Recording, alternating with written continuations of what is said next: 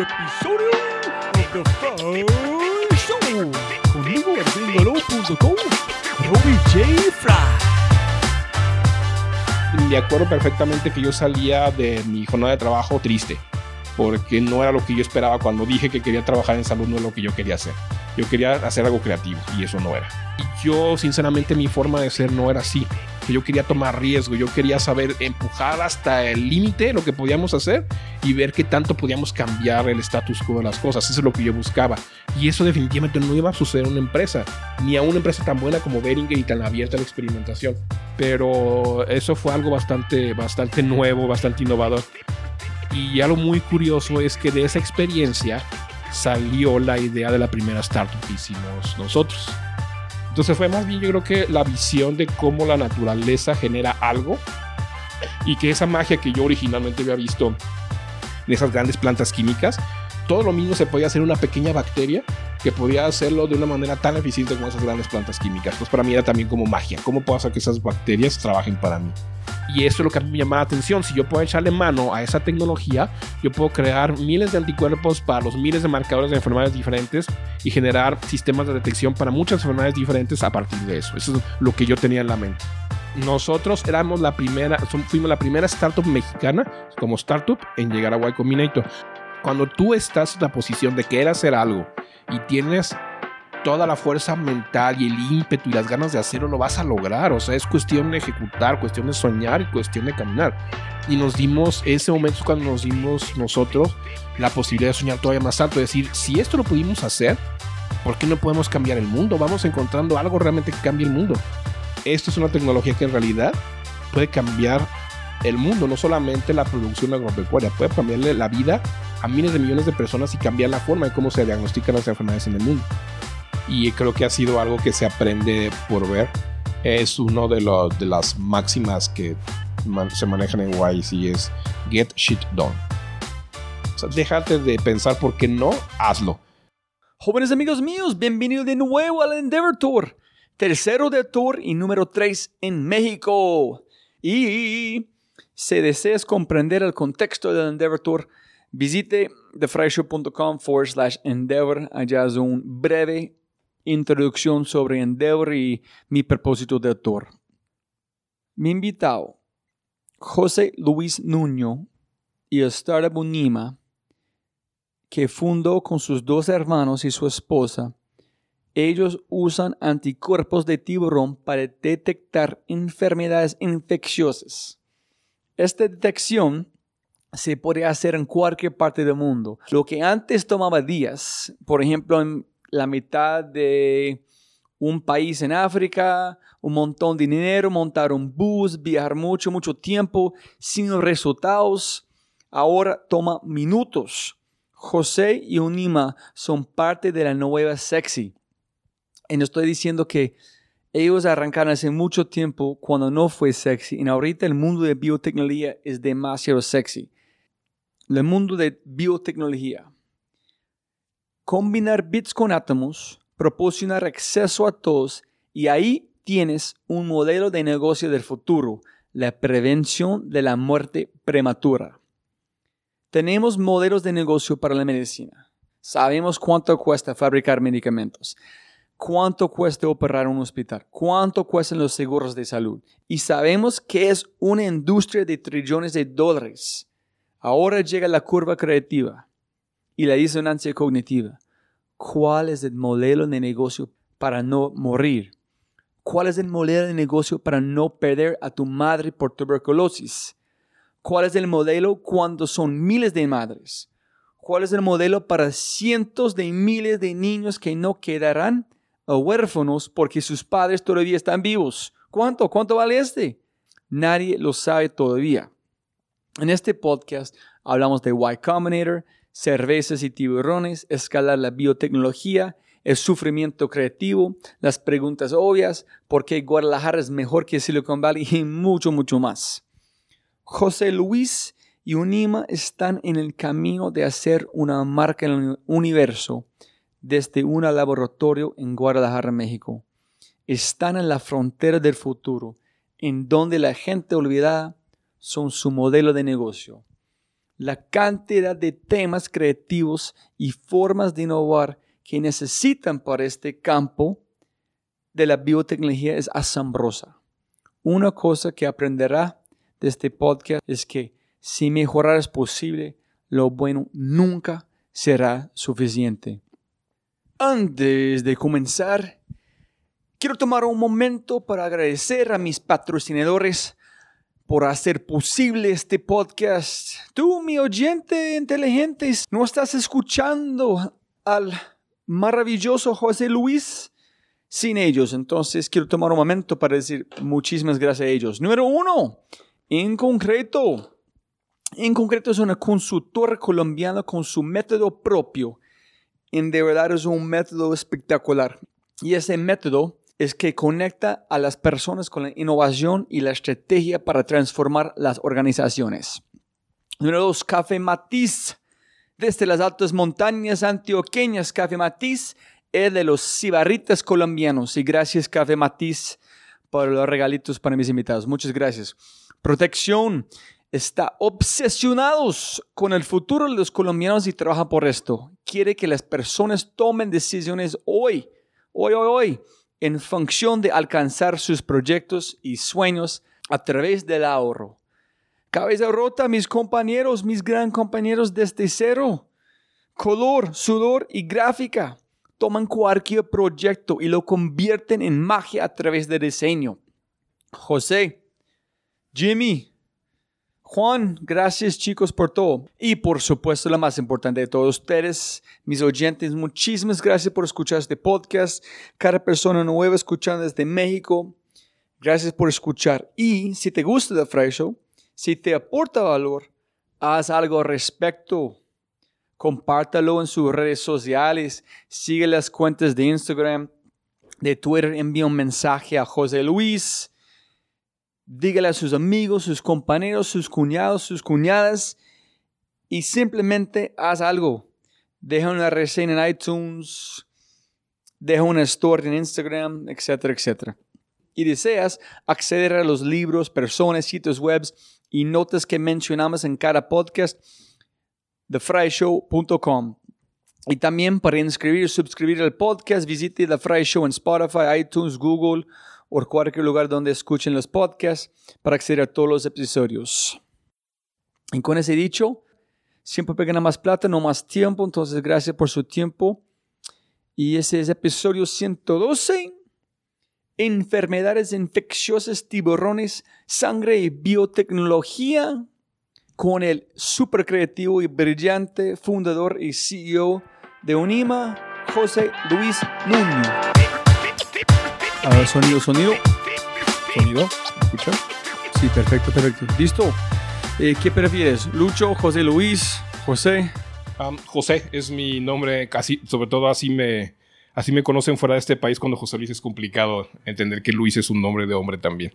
Listo, entonces, José, castíganos muy rápido sobre tu vida, por qué estudiaste, qué estudiaste, de dónde eres y cuéntanos la historia hasta qué punto para llegar a, ¿cómo se Unima. Unima. Unima. Así es. Unima. Ok, lista. Bien. Eh, mira, yo nací en la ciudad de Zamora, Michoacán. Eh, aunque.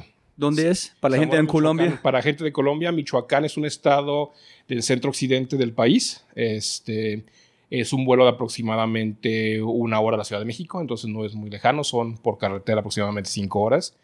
Eh, es una ciudad también muy cercana aquí a Guadalajara, pero desde que soy muy pequeño, en realidad, si viví seis meses en Zamora fue mucho tiempo. Mi padre trabajó para la empresa petrolera del estado, este, aquí en México. Entonces, ¿Cómo se llama? Pemex. Entonces nosotros nos movimos por muchas áreas este, del país. Creo que eso de cierta manera también me marcó mucho, porque yo estuve por episodios pequeños de tiempo en muchas escuelas mientras era pequeño. Entonces aprendí, yo creo que desde que era pequeño, la sensación de no estar en un área de confort continuamente, sino tener que estar adaptando continuamente a esos cambios. ¿Tú tienes dos más hermanos? ¿Cuántos hermanos sí, tienes? somos, bueno, como hermanos tengo dos hermanos, una hermana, todos menores que yo, y en Unima, dos de mis hermanos, Alejandro y Rodrigo, son cofundadores de Unima, junto con Laura. Entonces ellos vivían la misma experiencia de afuera de zona de confort. No, en realidad, este, Alejandro todavía nació cuando es- hicimos el movimiento eh, desde Morelia hacia Guadalajara, el último cambio que se hizo, y mis otros dos hermanos ya nacieron cuando ya era una situación mucho más estable de movimientos, digámoslo así. Ok, listo. Y finalmente llegaste a, a Jalisco, a Guadalajara. Llegué a Guadalajara cuando empecé los estudios de secundaria, aquí estudios secundarios en México. Este, y aquí, por supuesto, hice mis estudios universitarios. Estudié ingeniería química en la Universidad Autónoma de Guadalajara. ¿Inspirado por su padre o no? Sí, así es. Eso es interesante porque yo toda la vida la pasé en contacto con eh, tanto con mi padre como personas que trabajaban en la industria del petróleo. Entonces, mucha de mi vida, de hecho, la casa donde nosotros vivíamos aquí en Guadalajara estaba anexa a una de las plantas de petróleos mexicanos en Guadalajara. Entonces, la vista desde mi casa eran tanques de tanques de presión, tuberías, etc. Entonces, realmente mi vida siempre estuvo muy marcada por la industria química. Cuando decidí que quería estudiar, a mí me gustaba mucho la química, por supuesto. Fui, estudié ingeniería química, originalmente con el objetivo de trabajar en la industria química. Sin embargo, estando en la universidad, empecé a descubrir el área de ciencias de la vida. Tuve la oportunidad de involucrarme en un par de proyectos durante la universidad del uso de bacterias para hacer remediación de suelos o para producir ciertas moléculas que tienen potencial terapéutico. Y terminando la universidad, estaba yo muy decidido que mi futuro estaba en la industria de la salud, industria farmacéutica de la salud. Pero ¿cuánto tiempo? Ok, primero, ¿qué fue la pasión que, que tenía por química? ¿Y cuándo empezaste a cambiar su chip? Que, wow, hay mucho más que yo puedo hacer con petrolero, con ese tipo de cosas. ¿Y cómo fue la parte de, en qué fue su propósito? Ayudar el ambiente, ayudar gente, mejorar la humanidad.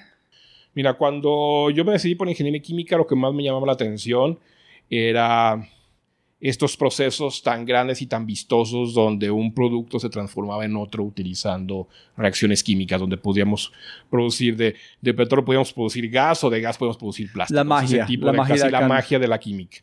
Pero cuando estuve en la universidad empecé a encontrar eh, la importancia de la química para mantener la salud de la humanidad. Y en específico me tocó en la universidad los inicios del nacimiento del área de la biotecnología.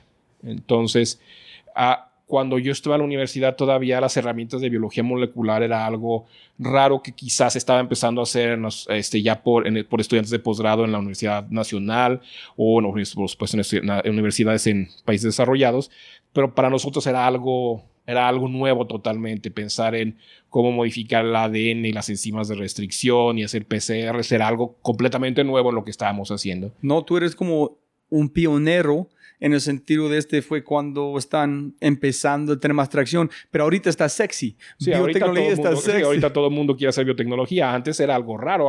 Antes era pensar en tener bacterias en platos y tratar de purificar lo que las bac- bacterias estaban produciendo en un atrás. Entonces, para empezar, no era nada sexy. Había muy pocas herramientas al alcance del mainstream, si digamos. Entonces, pero a mí sí me llamaba mucho la atención. Me llamaba mucho la atención pensar en que algo tan pequeño como una bacteria podía producir realmente algo que podía salvar la vida de una persona. ¿Y qué viste? ¿Qué tipo de bacterias? Porque yo, yo estudié, yo quería ser enfermero, pero no me gusta la sangre mucho, entonces yo pasé fisiología, microbiología, todas las Sí. clases, hasta ese prácticas de, nah, nah, gracias, gracias por ese tiempo. Entonces, en hay un otro libro se llama Soy Multitudes Ajá. sobre bacteria, entonces amo este tipo de cosas. Entonces, ¿qué viste exactamente con la bacteria? ¿Qué, qué tipo de conversión? ¿Fue algo particular o solamente todo la, el tema de este? Fue, yo creo que más bien en general el tema. Yo estaba trabajando con un grupo de investigación en la universidad que tenía varios temas en el área del el uso desde moléculas producidas por plantas que tenían actividad terapéutica en una enfermedad hasta lo que las bacterias podían hacer para también generar ese tipo de mismas moléculas utilizando reactores. Entonces, a mí me tocó participar con gente que estaba trabajando con este, moléculas que tenían que ver con mejorar este, los procesos alimenticios o poder bajar, por ejemplo, el dolor en tratamientos de enfermedades. Entonces, fue más bien yo creo que la visión de cómo la naturaleza genera algo y que esa magia que yo originalmente había visto en esas grandes plantas químicas, todo lo mismo se podía hacer una pequeña bacteria que podía hacerlo de una manera tan eficiente como esas grandes plantas químicas. Entonces, para mí era también como magia. ¿Cómo puedo hacer que esas bacterias trabajen para mí? Entonces, fue así que cuando yo terminé la universidad, yo estaba totalmente eh, convencido de que mi futuro estaba en la industria de la salud. Salí de la universidad y me enrolé en la industria farmacéutica, en una empresa farmacéutica local aquí en Guadalajara, pero obviamente como era recién egresado no llegué a investigación y desarrollo. Llegué al área de producción y me tocaba a mí controlar los procesos de producción de unos, unas mezclas, se llaman sueros para diálisis, que se utilizan para hacer la diálisis de los pacientes este, con problemas renales. Entonces quitaron toda su creatividad. Sí, eh, me No, no puedes sacarlo conejo, Sí, nada. sí, sí. Ahí no había nada de creatividad, ni siquiera diseñar los procesos. Era nada más cuidar que no se fuera a morir alguien en el proceso, ¿no? O que no van a explotar las bolsas. Entonces no tenía mucho. Realmente fue un muy pequeño tiempo que estuve en eso porque no me gustó. Este, antes del año yo ya había decidido que quería regresar a investigar, a realmente crear algo. Entonces me decidí casi al año dejar la empresa y enrolarme en un programa de maestría. Este programa de maestría ya estaba dirigido directamente a biotecnología. Pero ¿cuánto tiempo en este el En farmacéutico? trabajo estuve nada más 11 meses. 11 meses. Sí, nada más. ¿Y No mató aguanté. su alma mientras Sí, cada día que tú En fuiste? ese momento cada vez me ponía, yo en serio, me acuerdo perfectamente que yo salía de mi jornada de trabajo triste, porque no era lo que yo esperaba cuando dije que quería trabajar en salud, no era lo que yo quería hacer. Yo quería hacer algo creativo y eso no era. ¿Qué te gusta más? ¿Investigación, imaginar, decir, oye, ¿qué tal si hacemos esto? Si alguien más van a ejecutar. No sé cómo es en el mundo científico la investigación contra ejecu- cómo ejecutar. Mira, esa es, esa es una, la parte yo creo que más importante de mi historia, porque mm, en ese momento yo me veía a mí mismo como investigador. Yo me veía a mí mismo en un laboratorio con un montón de reactores y bacterias y haciendo este, ingeniería genética, etcétera. Pero hubo un momento más adelante que cambió la vida y me puso una visión totalmente distinta. Cuando yo entré a la, bueno, yo entré a la maestría aquí en la Universidad de Guadalajara y empecé a trabajar en una línea de investigación para utilizar bacterias para producir un ácido que se utiliza en la industria alimenticia para poder preservar la estabilidad de los alimentos por un tiempo más largo, que tiene que ver con salud, pero algo un poco más industrial. A mí me gustaba mucho este proyecto porque involucraba muchas de las cosas que yo quería hacer, que era adaptar las bacterias para que produjeran mejor, diseñar reactores, purificar esas moléculas, hacer pruebas, etc.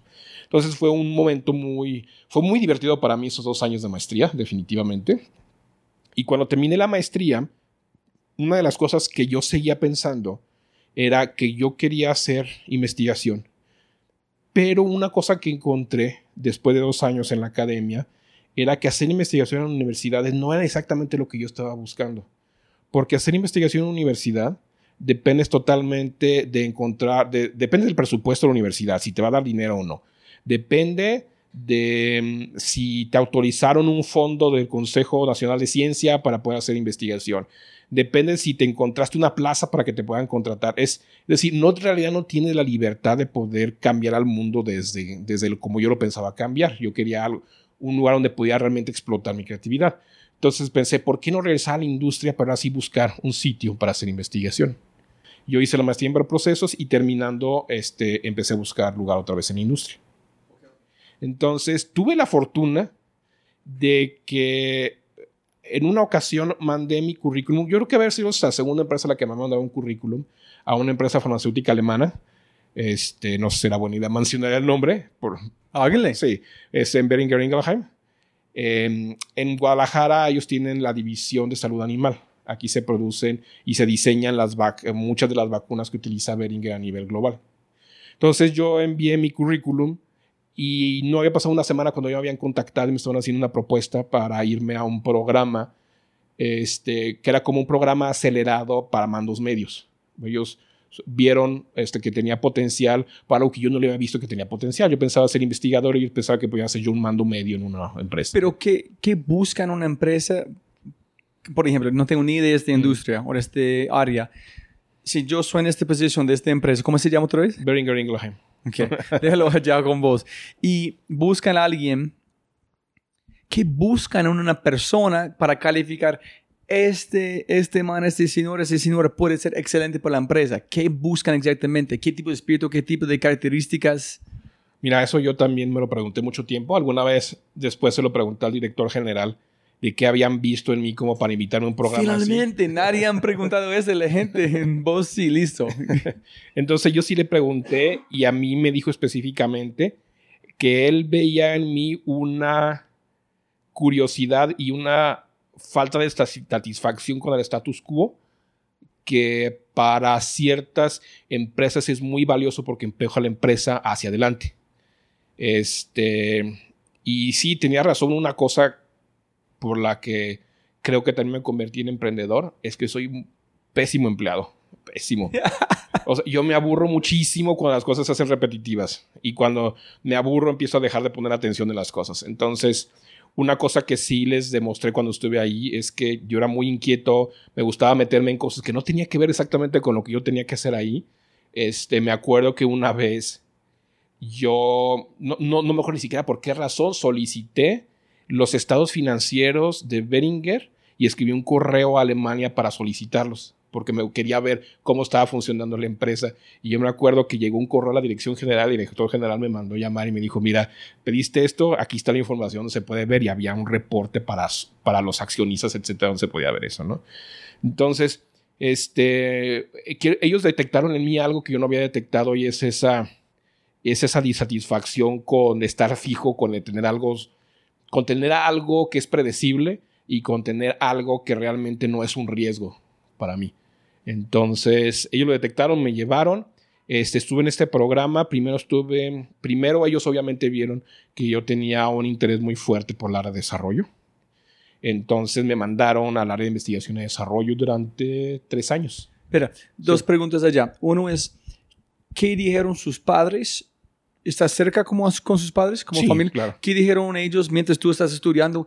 Y no tengo ninguna idea que tú estás pensando mientras tú estás estudiando, investigando. Si tú sabes que tú puedes obtener una carrera que gana plata en sostener una familia o algo, tú no se importa, solamente quiero investigar si gano plata o no, yo voy a hacerlo sí o sí porque esa es mi pasión. ¿Qué estás pensando sobre carrera, profesión, etcétera? O solamente estás metido en el proceso.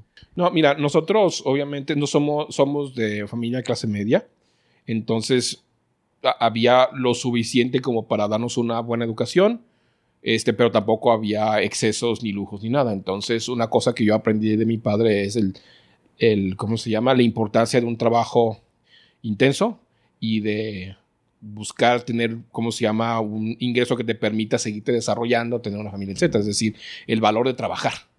Entonces, yo sí, una cosa que era muy clara, yo nunca me pensé en que me iba a hacer investigación sí que me pagaran y que iba a ser, ¿cómo se llama?, totalmente filantrópico mi esfuerzo. O sea, yo quería hacer algo que tenía una buena remuneración, que me permitiera tener una buena vida, una buena vida para mi familia, pero sobre todo que me permitiera este, explotar esa, ese, esa Inquietud. ansiedad por crear algo nuevo. Pero sí, definitivamente yo sí necesitaba un, un ingreso. Tu padre dijo es importan la importancia de trabajar en qué sentido. Es porque mis hijas que a dónde van a México vas a trabajar y dice, no voy a aprender de gente brillante, no, no estoy trabajando. Entonces, no, ellos, mira, te voy a decir, ellos nunca me presionaron para que hiciera algo. De hecho, ellos siempre fueron muy respetuosos de cualquier de- decisión que yo tomara. Yo creo que Ah, más que chévere. enseñármelo, me lo enseñaron con el ejemplo. Del ejemplo del sacrificio, el ejemplo de trabajar, ah, ok, ok. el ejemplo de ahorrar, pero nunca me dijeron, tienes que hacer eso. Yo creo que si hubiera dicho que quería ser artista, me hubieran dejado ser artista. O sea, no creo que hubiera habido ese problema, sinceramente. Entonces no fue, no es trabajar, trabajar, pero el acto de hacer algo, Sí. sacrificar para lograr algo más. Así es. sí, ah, ok, sí, ok. El trabajo, el sacrificio y el esfuerzo para ellos es muy importante. Y yo lo aprendí desde el punto de vista de cómo lo observaba, no que ellos me hayan dicho tienes que hacer esto. Entonces, cuando yo me decidí entrar a trabajar, ellos estuvieron bien con eso. Cuando me, decidí salirme para estudiar, les pareció bien. Cuando volví a la industria, les pareció bien. Cualquier cosa que haya hecho les parece bien. Obviamente hay confianza en lo que estamos haciendo, pero sobre todo porque yo creo que para ellos es muy importante también que cada uno de nosotros vaya abriendo su propio camino. En, cuando, en esta segunda pregunta, cuando estás con esta empresa de alemán, eh, ¿ellos vieron algo en vos como moldeable? Porque no es igual, porque hay, para veces si tú vas a contratar a alguien de una empresa que han pasado muchos años en una industria, vas a traer todos los sesgos con esta persona. Ese es porque hay mucha gente en Silicon Valley que hay gente joven que no han entrado a la universidad, que no han hecho muchas cosas porque son 100% moldeables para construir algo Mm. nuevo y no tiene esos sesgos. Este vieron la gente de Alemania en voz. Como, obviamente eh, yo no tenía más que menos de un año de experiencia en la industria, obviamente ellos vieron que éramos, o sea, las tres personas que entramos, que eso no lo mencioné, pero la otra persona que entró al, ¿cómo se llama?, a ese programa, es una de mis cofundadoras y mi esposa después. Entonces ahí nos conocimos. Pero yo creo que vieron en nosotros cuando nos invitaron a participar en ese programa es que precisamente por nuestra, digámoslo, por nuestra inocencia todavía ese, ese- en ese modelo, no- yo no sé si moldeable, pero sí veían que nos podíamos adaptar mucho más rápido a la cultura de la empresa. Ok, chévere. Y la cultura de la empresa es una cultura alemana, es una cultura de esfuerzo, de calidad, de rectitud, honestidad. O sea, es una, es una, es como es una, es una cultura fuerte, ¿no? Entonces yo creo que desde el punto de vista sí aprovecharon también que no estábamos muy, como dicen en México, muy maleados todavía por haber trabajado en otra empresa y que tenemos más facilidad de adaptarnos a eso. Entonces, ustedes dos están allá. Ah, exactamente, Laura y yo nos conocimos en Beringen Ingelheim. ¿Sí? Ese es Sí. Entramos al mismo tiempo. De hecho, Laura, no, perdón. Laura entró un- una semana casi antes que yo. Y yo llegué una semana después porque curiosamente estaba en un congreso de biotecnología. Y de hecho, varias veces les, les dije dos veces que no iba a entrar a, a Beringer porque tenía que ir al congreso, no podía ir en la fecha que ellos querían. Y de todos modos pelearon por mí hasta que me convencieron y llegué tarde una semana, pero ahí estuve.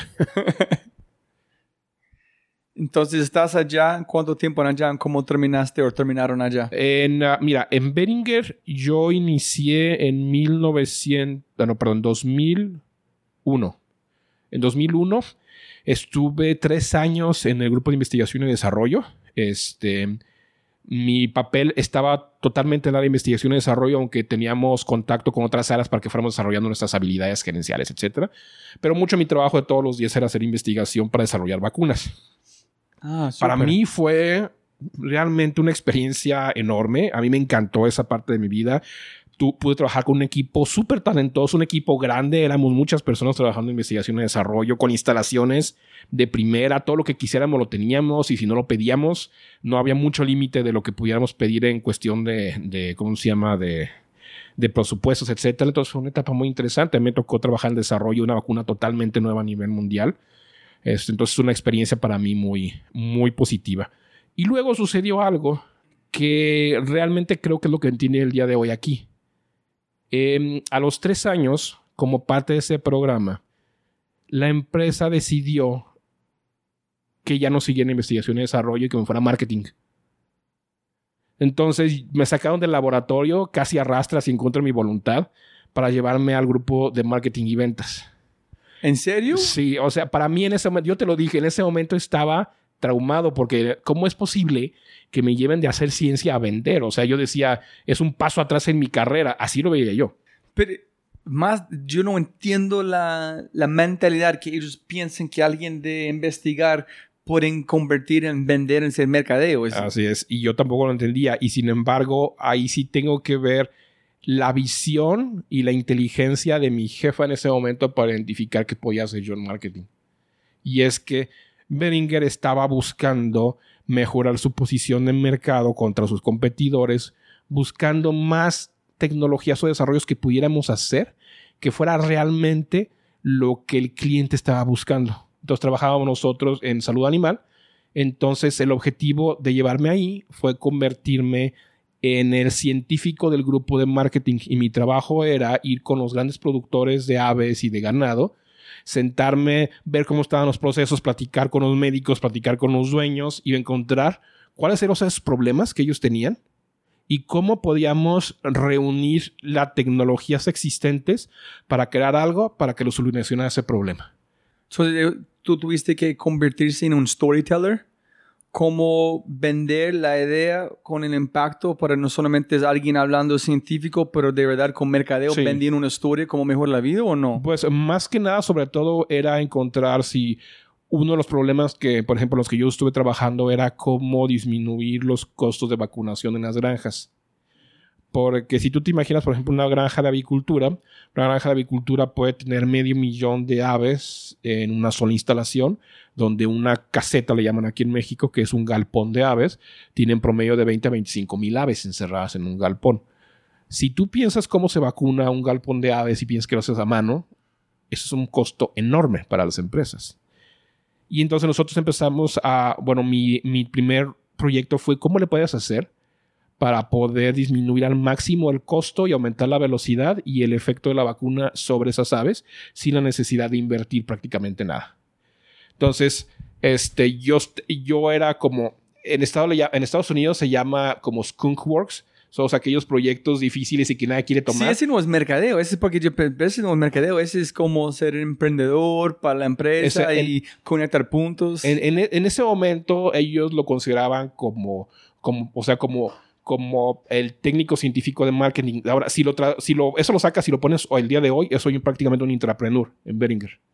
Entonces mi idea era ver, encontrar la posibilidad, regresar con el equipo de desarrollo de ingeniería, decir qué podemos hacer, medio armábamos a lo mejor algún prototipo, algo que se pudiera hacer, funciona, no, funciona así, vamos probándolo con el cliente, hacemos un piloto, le gusta al cliente, se lo vendemos. Es prácticamente ser una startup. La idea de hacer este con vos fue su jefe. Sí, mi jefa. ah, entonces entiendo el punto, porque fue más o menos es José Luis es el hombre para encontrar el job to be done. Sí. Sí, yo me imagino que tenía que ver también con que, aunque a mí me gustaba mucho investigación y desarrollo, a veces era medio problemático porque me quería meter un montón de cosas que no eran mis proyectos. Entonces me imagino que a lo mejor por ahí vieron que esa necesidad de estar y este, metiéndome en cosas que no conozco era una buena señal de que yo podía meterme en algo sin miedo que no conocía y tratar de solucionarlo. Creo que por ahí va. Eh, la situación es que finalmente fueron los mejores dos años de mi vida en la industria. Este, en este momento aprendí que mi futuro no estaba en el laboratorio. Mi futuro estaba allá afuera, platicando con la gente, buscando oportunidades y armando hacia atrás con lo que yo conozco de ciencia y tecnología, que acá atrás en el, ¿cómo se llama? En el, como, como dicen los, los ingenieros, en el, en el back, podemos armar para solucionar eso que está ahí. Y ese fue mi trabajo durante dos años. Obviamente algunas cosas este, fueron aceptadas en Beringer, otras no les gustó porque estaba muy fuera del core de la empresa, algunas cosas las llevamos a mercado con mucho éxito, algunas cosas fallaron, pero finalmente eh, estuve involucrado en muchas cosas y aprendí en esa etapa muchísimas cosas que me ayudaron a ser emprendedor. Aprendí cómo cómo piensa la gente de marketing, aprendí cómo piensan los clientes, aprendí qué tan difícil llevar un producto al mercado, aprendí cómo iterar, aprendí cómo planear pilotos, etc. Entonces... Aprendiste cosas no hacer. Así es. Entonces, finalmente ese fue como un crash course en ser intrapreneur dentro de la empresa. ¿Y trabajaste con las aves en Colombia? mucho en, o las, eh, las vacas en Argentina o en Colombia? no, todo el trabajo que yo hacía se hacía en México y colaborábamos con los equipos que estaban en otros países. Por ejemplo, tratamos, cuando menos antes de salir estábamos tratando de replicar el modelo de vacunación en naves que habíamos diseñado en México con otros países latinoamericanos, pero yo salí de la empresa antes, yo en este momento no supe finalmente si se hizo o no, pero yo salí de la empresa antes de que se empezara a internacionalizar todo eso. ¿Y cuál fue la solución por las aves? Em, la solución en ese momento, lo que diseñamos fue, no sé si has visto los equipos que se utilizan para fumigar, que son unas mochilas, donde la mochila se le pone el fumigante en la parte de arriba y tienen unos ventiladores muy grandes, este que sale un chorro de aire por un tubo que llevas en la mano y hay unas gotitas del producto que se van micronizando con el paso del aire. Entonces tomamos ese, ese esa visión y en lugar de ponerle el, ¿cómo se llama? El fumigante para las plantas, pusimos la vacuna. Entonces lo que hacíamos adentro de una caseta de aves que están cerradas, lo que hacíamos es convertíamos la vacuna prácticamente en spray. Entonces las aves respiraban la vacuna de la forma como se infecta normalmente un ave una enfermedad respiratoria, en lugar de ser un virus que es la enfermedad de la vacuna, y con eso quedaban vacunados. Entonces, una sola persona podía hacer el trabajo de una cuadrilla de 12 en cuestión de 20 minutos contra las 7 horas que se tardaba una cuadrilla haciendo un trabajo uno por uno. ¿En área han hecho este antes o este fue.? No, eso fue, eso fue muy nuevo en ese momento. Después ya eso se replicó, algunas empresas empezaron a copiar el modelo, pero eso fue algo bastante, bastante nuevo, bastante innovador. Y algo muy curioso es que de esa experiencia salió la idea de la primera startup que hicimos nosotros. ¿Que vendiste o no? Eh, ahorita estamos en proceso precisamente de, venderla, pero... ¿Cómo se llama? Se el producto se llama Justovac. Y la historia viene que cuando, estando precisamente todavía en este... En, en, este, en Beringer haciendo esto, haciendo marketing, pero haciendo no marketing, pero más bien desarrollando modelos de negocio nuevos.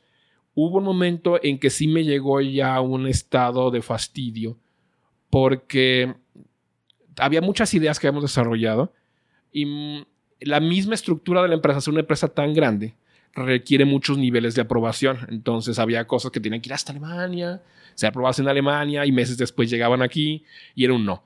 Y muchas cosas estaban fuera del core de la empresa.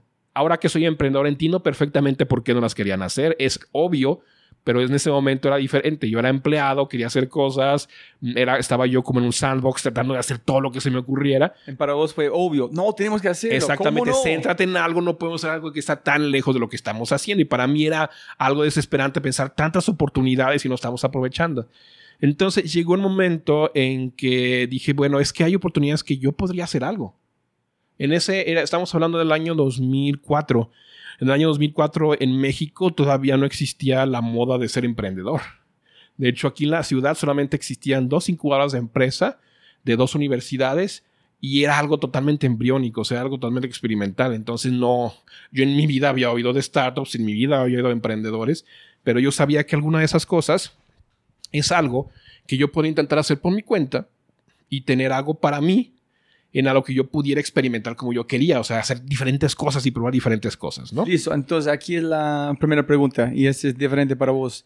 ¿Qué te hizo decidir convertirte en emprendedor? Eh, Posiblemente tú no- nunca pensaste en No. emprendedor. Y yo creo que la respuesta es, y ya te la había dado, es que soy un pésimo empleado. O sea, sinceramente, para mí, una empresa tiende a converger hacia un estado de estabilidad.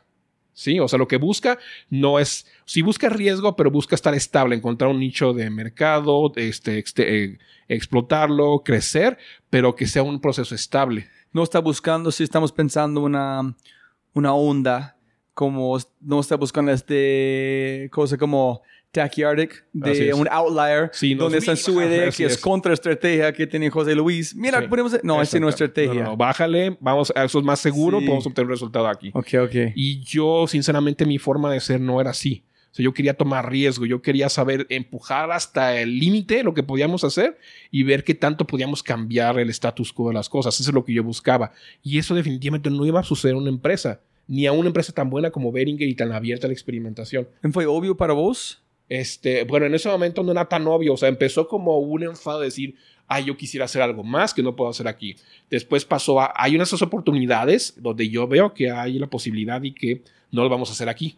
Y pasó a, a después al punto de, sabes que estoy entendiendo que aquí puedo ser, llegar a ser director, seguramente rápidamente, pero no es lo que quiero. O sea, no quiero ser director, no quiero ser gerente, no quiero dirigir un equipo. Lo que quiero es empujar los límites de lo que puedo hacer y crear algo para mí. Pero, no, ok, no lo podía poner en palabras porque no sabía que eso es No, ser no, emprendedor. pero mira, hay cuatro puntos diferentes, pero posiblemente son los cuatro, uno más del otro. Uno es frustración, que es todas mis ideas que yo pensé van a romper todo, ellos dijeron no porque es contra estrategia. Dos puede ser, hay un límite en que yo quiero hacer y nunca van a pasar acá. Y tres sería es, ok, si yo, si yo voy a extender y ni imaginar dónde estoy en cinco años, es director. En ese no es felicidad para mí, ese no quiero hacer. Sí. So, de esos tres, ¿cuál fue que tú piensas más un catalizador de decir no más? Yo creo que el catalizador final, cuando decidí ya no más, fue cuando me di cuenta de que yo no me veía dentro de una estructura con un objetivo de un puesto. Es decir, no, no podía decir, ¿sabes qué? Mi objetivo es ser director. No, ya no lo es. Mi objetivo es cambiar. Mi objetivo es cambiar las cosas, arriesgarme. Eso es. la- eso sí, so, so no es mal, no es bueno, solamente es, este no es, es no para estoy mí. hecho para eso. Sí, ok. En ese momento yo me di cuenta, no estoy hecho para eso, sí, sí quiero ser rico, pero no estoy hecho para hacer eso, para estar en una estructura, trabajando para mantener una estructura. ¿Tú estás con Laura en este momento o no? Sí, en eso Laura estaba también, ella estuvo un tiempo también en marketing y después la mandaron a operaciones. Este, y estuvo la última parte en Beringer trabajando en el área que tenía que ver con planeación de la producción, este, adquisiciones, etcétera. Eso Tú estás conversando con ella Sí. y hablando, oye, no pienses para mí, no sé cuánto más tiempo, fue una decisión muy radical, ¿cómo fue el proceso de decir no más, yo, nosotros El- hacemos juntos? Todo empezó cuando había una idea que nació precisamente del proceso de vacunación de ácido en spray, que tenía que ver con cómo nos aseguráramos cuando poníamos las vacunas en el agua pudieran mantener su actividad sin perderla, porque pues, el agua tiene dureza, tiene acidez, etcétera, y las vacunas son muy sensibles. Entonces yo había, le había propuesto a Bering en algún momento que por qué no diseñábamos una fórmula eh, farmacéutica que estabilizara las vacunas antes de ponerlas en los aspersores. Pero el problema es que esto no se adecuaba a los procesos de manufactura que tenía Beringer. Beringer no hacía químicos, hacía, bueno, farmacéuticos, sino hacía biológicos. Y sí es una diferencia muy grande. porque ellos tienen una, va a ser biológicos implica tener una planta donde tienes reactores en áreas estériles, donde no puedes meter y sacar cosas. Vacunas. Y un sí. ¿Biológica? que eh, biológicos, pero son vacunas virales y vacunas de bacterias. Ok. Y entonces ahí sí la estabilidad es muy importante. Y en los farmacéuticos implica diferente tipo de equipo, que son mezcladoras de polvos y de líquidos, que nos que en una empresa no tiene las dos cosas juntas porque no son compatibles. Entonces, si esta empresa lo tendría que hacer, tenía que contratar a otra empresa para que lo hiciera, era muy complicado. Y para ellos era un nicho de mercado que para una empresa que factura en cientos de millones de dólares, pues no era algo interesante tener que arriesgarse en un área nueva o en un producto nuevo que había que lanzar si era algo que no iba a generar cientos de millones de dólares, ¿no? Eh, no para comprar otra empresa que ya lo hace. Así es, no, no tenía, o sea, el modelo del negocio no iba para allá, era un producto de nicho que realmente para ellos hacerlo no iba a ser interesante. ¿En qué significa este con su decisión? Este... Para cómo, salir. Yo pregunté por qué fuiste y tú dijiste... Ah, es muy importante porque para mí esto era algo que podía tener mucho futuro porque había una necesidad fuerte y lo discutí muchas veces con los productores de cómo ellos en lugar no podían asegurar de que la vacuna funcionara bien, entonces ponían dos veces o tres veces el número de dosis que tenían que poner para asegurarse que los animales quedaran vacunados. Era un gasto enorme. Porque no pueden preocupar si uno van a enfermar, van a enfermar todos, entonces es, que... es menor costo gastarle mucho más en vacunas que arriesgarse a que se enfermen. Entonces es como, por ejemplo, tomar ocho aspirina porque tú no sabes si tres de los ocho son malas, entonces tú no puedes arriesgar y enfermar. A lo mejor te vas a tomar ocho porque piensas que las primeras cuatro, se mientras me las voy tomando, se van a desactivar. Entonces, pues me tomo ocho para que funcione. Y ese era el modelo. Pero yo sabía que si podíamos diseñar algo que se le pudiera, pues ir antes, si con una sola vacuna podías protegerlos bien. Entonces mi idea era diseñar ese producto para que el agua funcionara mejor, para, para convertirlo en lo que llamábamos un vehículo farmacéutico, que era que fuera totalmente estable. Pero como no lo vemos hacer con Beringer porque no era una oportunidad interesante para ellos, yo en un momento dado dije, ¿sabes qué? Ese es algo que podemos hacer. Y yo con Laura estuve durante meses platicando, oye, mira, estoy viendo esto. Y mira, Beringer no lo, no, lo, no, lo, no lo va a hacer. Yo creo que lo podemos hacer así hasta que yo le dije a Laura, ¿sabes qué? A mí me interesa salirme y hacer esto. Y Laura creo que ella también, digo, no lo puedo hablar por ella, pero yo creo que ella también estaba en un estado donde ella ya estaba aburrida. Porque en cuanto yo le dije de esto, dijo, sí, vamos haciéndolo. O sea, no lo pensó mucho. Entonces llegó en 2004, no recuerdo bien, pero debe haber sido septiembre, octubre de 2004. Decidimos dejar la empresa. Este, Laura lo dejó muy rápido, por ahí creo que septiembre, octubre del 2004. A mí me rogaron muchísimo que no me fuera de la empresa, entonces me salí hasta marzo del 2005. Este, pero mientras empezamos a, a, trabajar, empezamos a hacer pruebas, compramos algo de material de laboratorio, montamos un pequeño laboratorio en casa para empezar a hacer pruebas durante más de un año estuvimos haciendo tweaking de la fórmula hasta que encontramos algo que parecía que sí funcionaba. Entonces, como científicos locos, como has visto. Sí, así hace casi, casi como en el garage, así, ah, de ese tipo, así empezó la Con abrigo blanco y todo. Sí, así es. Entonces, este. En ese momento Oye, ver, no es complicado ser novios o algo allá en un laboratorio haciendo cosas de... Nosotros nos hicimos novios todavía cuando estábamos en Beringer y cuando salimos ya habíamos empezado el proyecto, decidimos casarnos y nos casamos en el 2005 y también es otra situación interesante porque te sales de la empresa, ya no tienes ingresos, vas a invertir un montón de dinero en hacer eso y además te casas, o sea, todo al mismo tiempo, o sea, era el riesgo al máximo. Entonces su luna de miel fue en el laboratorio cocinando. fue, fue, fue un tiempo complicado porque finalmente nos tomó más de un año finalizar la fórmula, otro año de pruebas, después como seis meses ir a probarlo con clientes. Este, después nosotros intentamos hacer un primer lanzamiento del producto, que venderse directamente a los clientes, pero no funcionó mucho porque éramos una empresa de cuatro personas, éramos Alejandro, Rodrigo, Laura y yo, Imagínate que vas con una empresa muy grande que es farmacéutica es diferente que software. El software, un producto, una persona, no importa. Aquí, si tú le dices, oye, tengo un producto de salud que te lo voy a vender y somos una empresa de cuatro personas, no hay mucha confianza en eso. Todavía. Es, entonces fue complicado. Entonces regresamos en el año 2008, 2007. Y Entonces, dos años más o menos desarrollando, mejorando, tratando de vender. Para mitad de 2007 vimos que no iba a ser una buena idea tratar de vender nosotros mismos. Este, ya estábamos en una incubadora de empresas y en la incubadora de empresas nos dijeron por qué no buscas aliarte con una empresa más grande que tú, que esté en el mismo sector, este, y, que vender la idea. Así que ya sea tu distribuidor, ¿no? Entonces no se nos pareció mala idea. Y lo que hicimos fue, lo primero que se me ocurrió es regresar a Benninger y platicar con mi jefa. y platicarle, oye, mira, hicimos esto y hemos hecho esto, le hemos demostrado a los clientes, los clientes les gustó esto. Y ella dijo, suena interesante, es lo que habíamos platicado antes, pero parece ser que tú ya le diste lo que estaban haciendo. ¿Por qué no platicamos con clientes y hacemos algunas pruebas a ver qué parece? Entonces hicimos pruebas con los clientes de Behringer y les gustó mucho el producto. Entonces para 2008 firmamos un acuerdo de distribución exclusiva global con Behringer Ingelheim de nuestro producto. Entonces, a partir de 2008 empezamos a vender, llegamos a estar en 14 países con ese producto, con ese producto que no querían hacer. Entonces, tres, cuatro, tres años como locos en, una, la casa. Así es. Y then volver a sus raíces para vender. Así es. Y regresamos y nos decimos socios de Behringer y trabajamos con ellos muchos años. Este producto, te digo, llegó a estar en 14 países, pero como era un, un producto de nicho como bien ellos lo predijeron, era un producto de nicho que tampoco se iba a convertir en una gran empresa, entonces era un producto más o menos sencillo. Y para mí llegó otra vez ese momento donde, ya, ah, ya estamos llegando otra vez a este momento donde todo es estable, ¿no? Y sí está creciendo, pero ah, empiezo a perder el interés en esto. Pero yo siempre pregunto a la gente, estoy enamorado con saber esta información, es, tú estás ya soñando en Beringer de esta cosa, ¿por qué no hacemos este? Este van a funcionar. Ellos dijeron, no, de chispa, vamos un sueño hasta su casa, tres años marinando, masticando esta cosa, en finalmente es real, en hay plata, sueño, este sueñito cumplido. ¿Cómo te sentiste de ver desde una chispa en su mente de miles de neuronas hasta llegar hasta acá, vender como...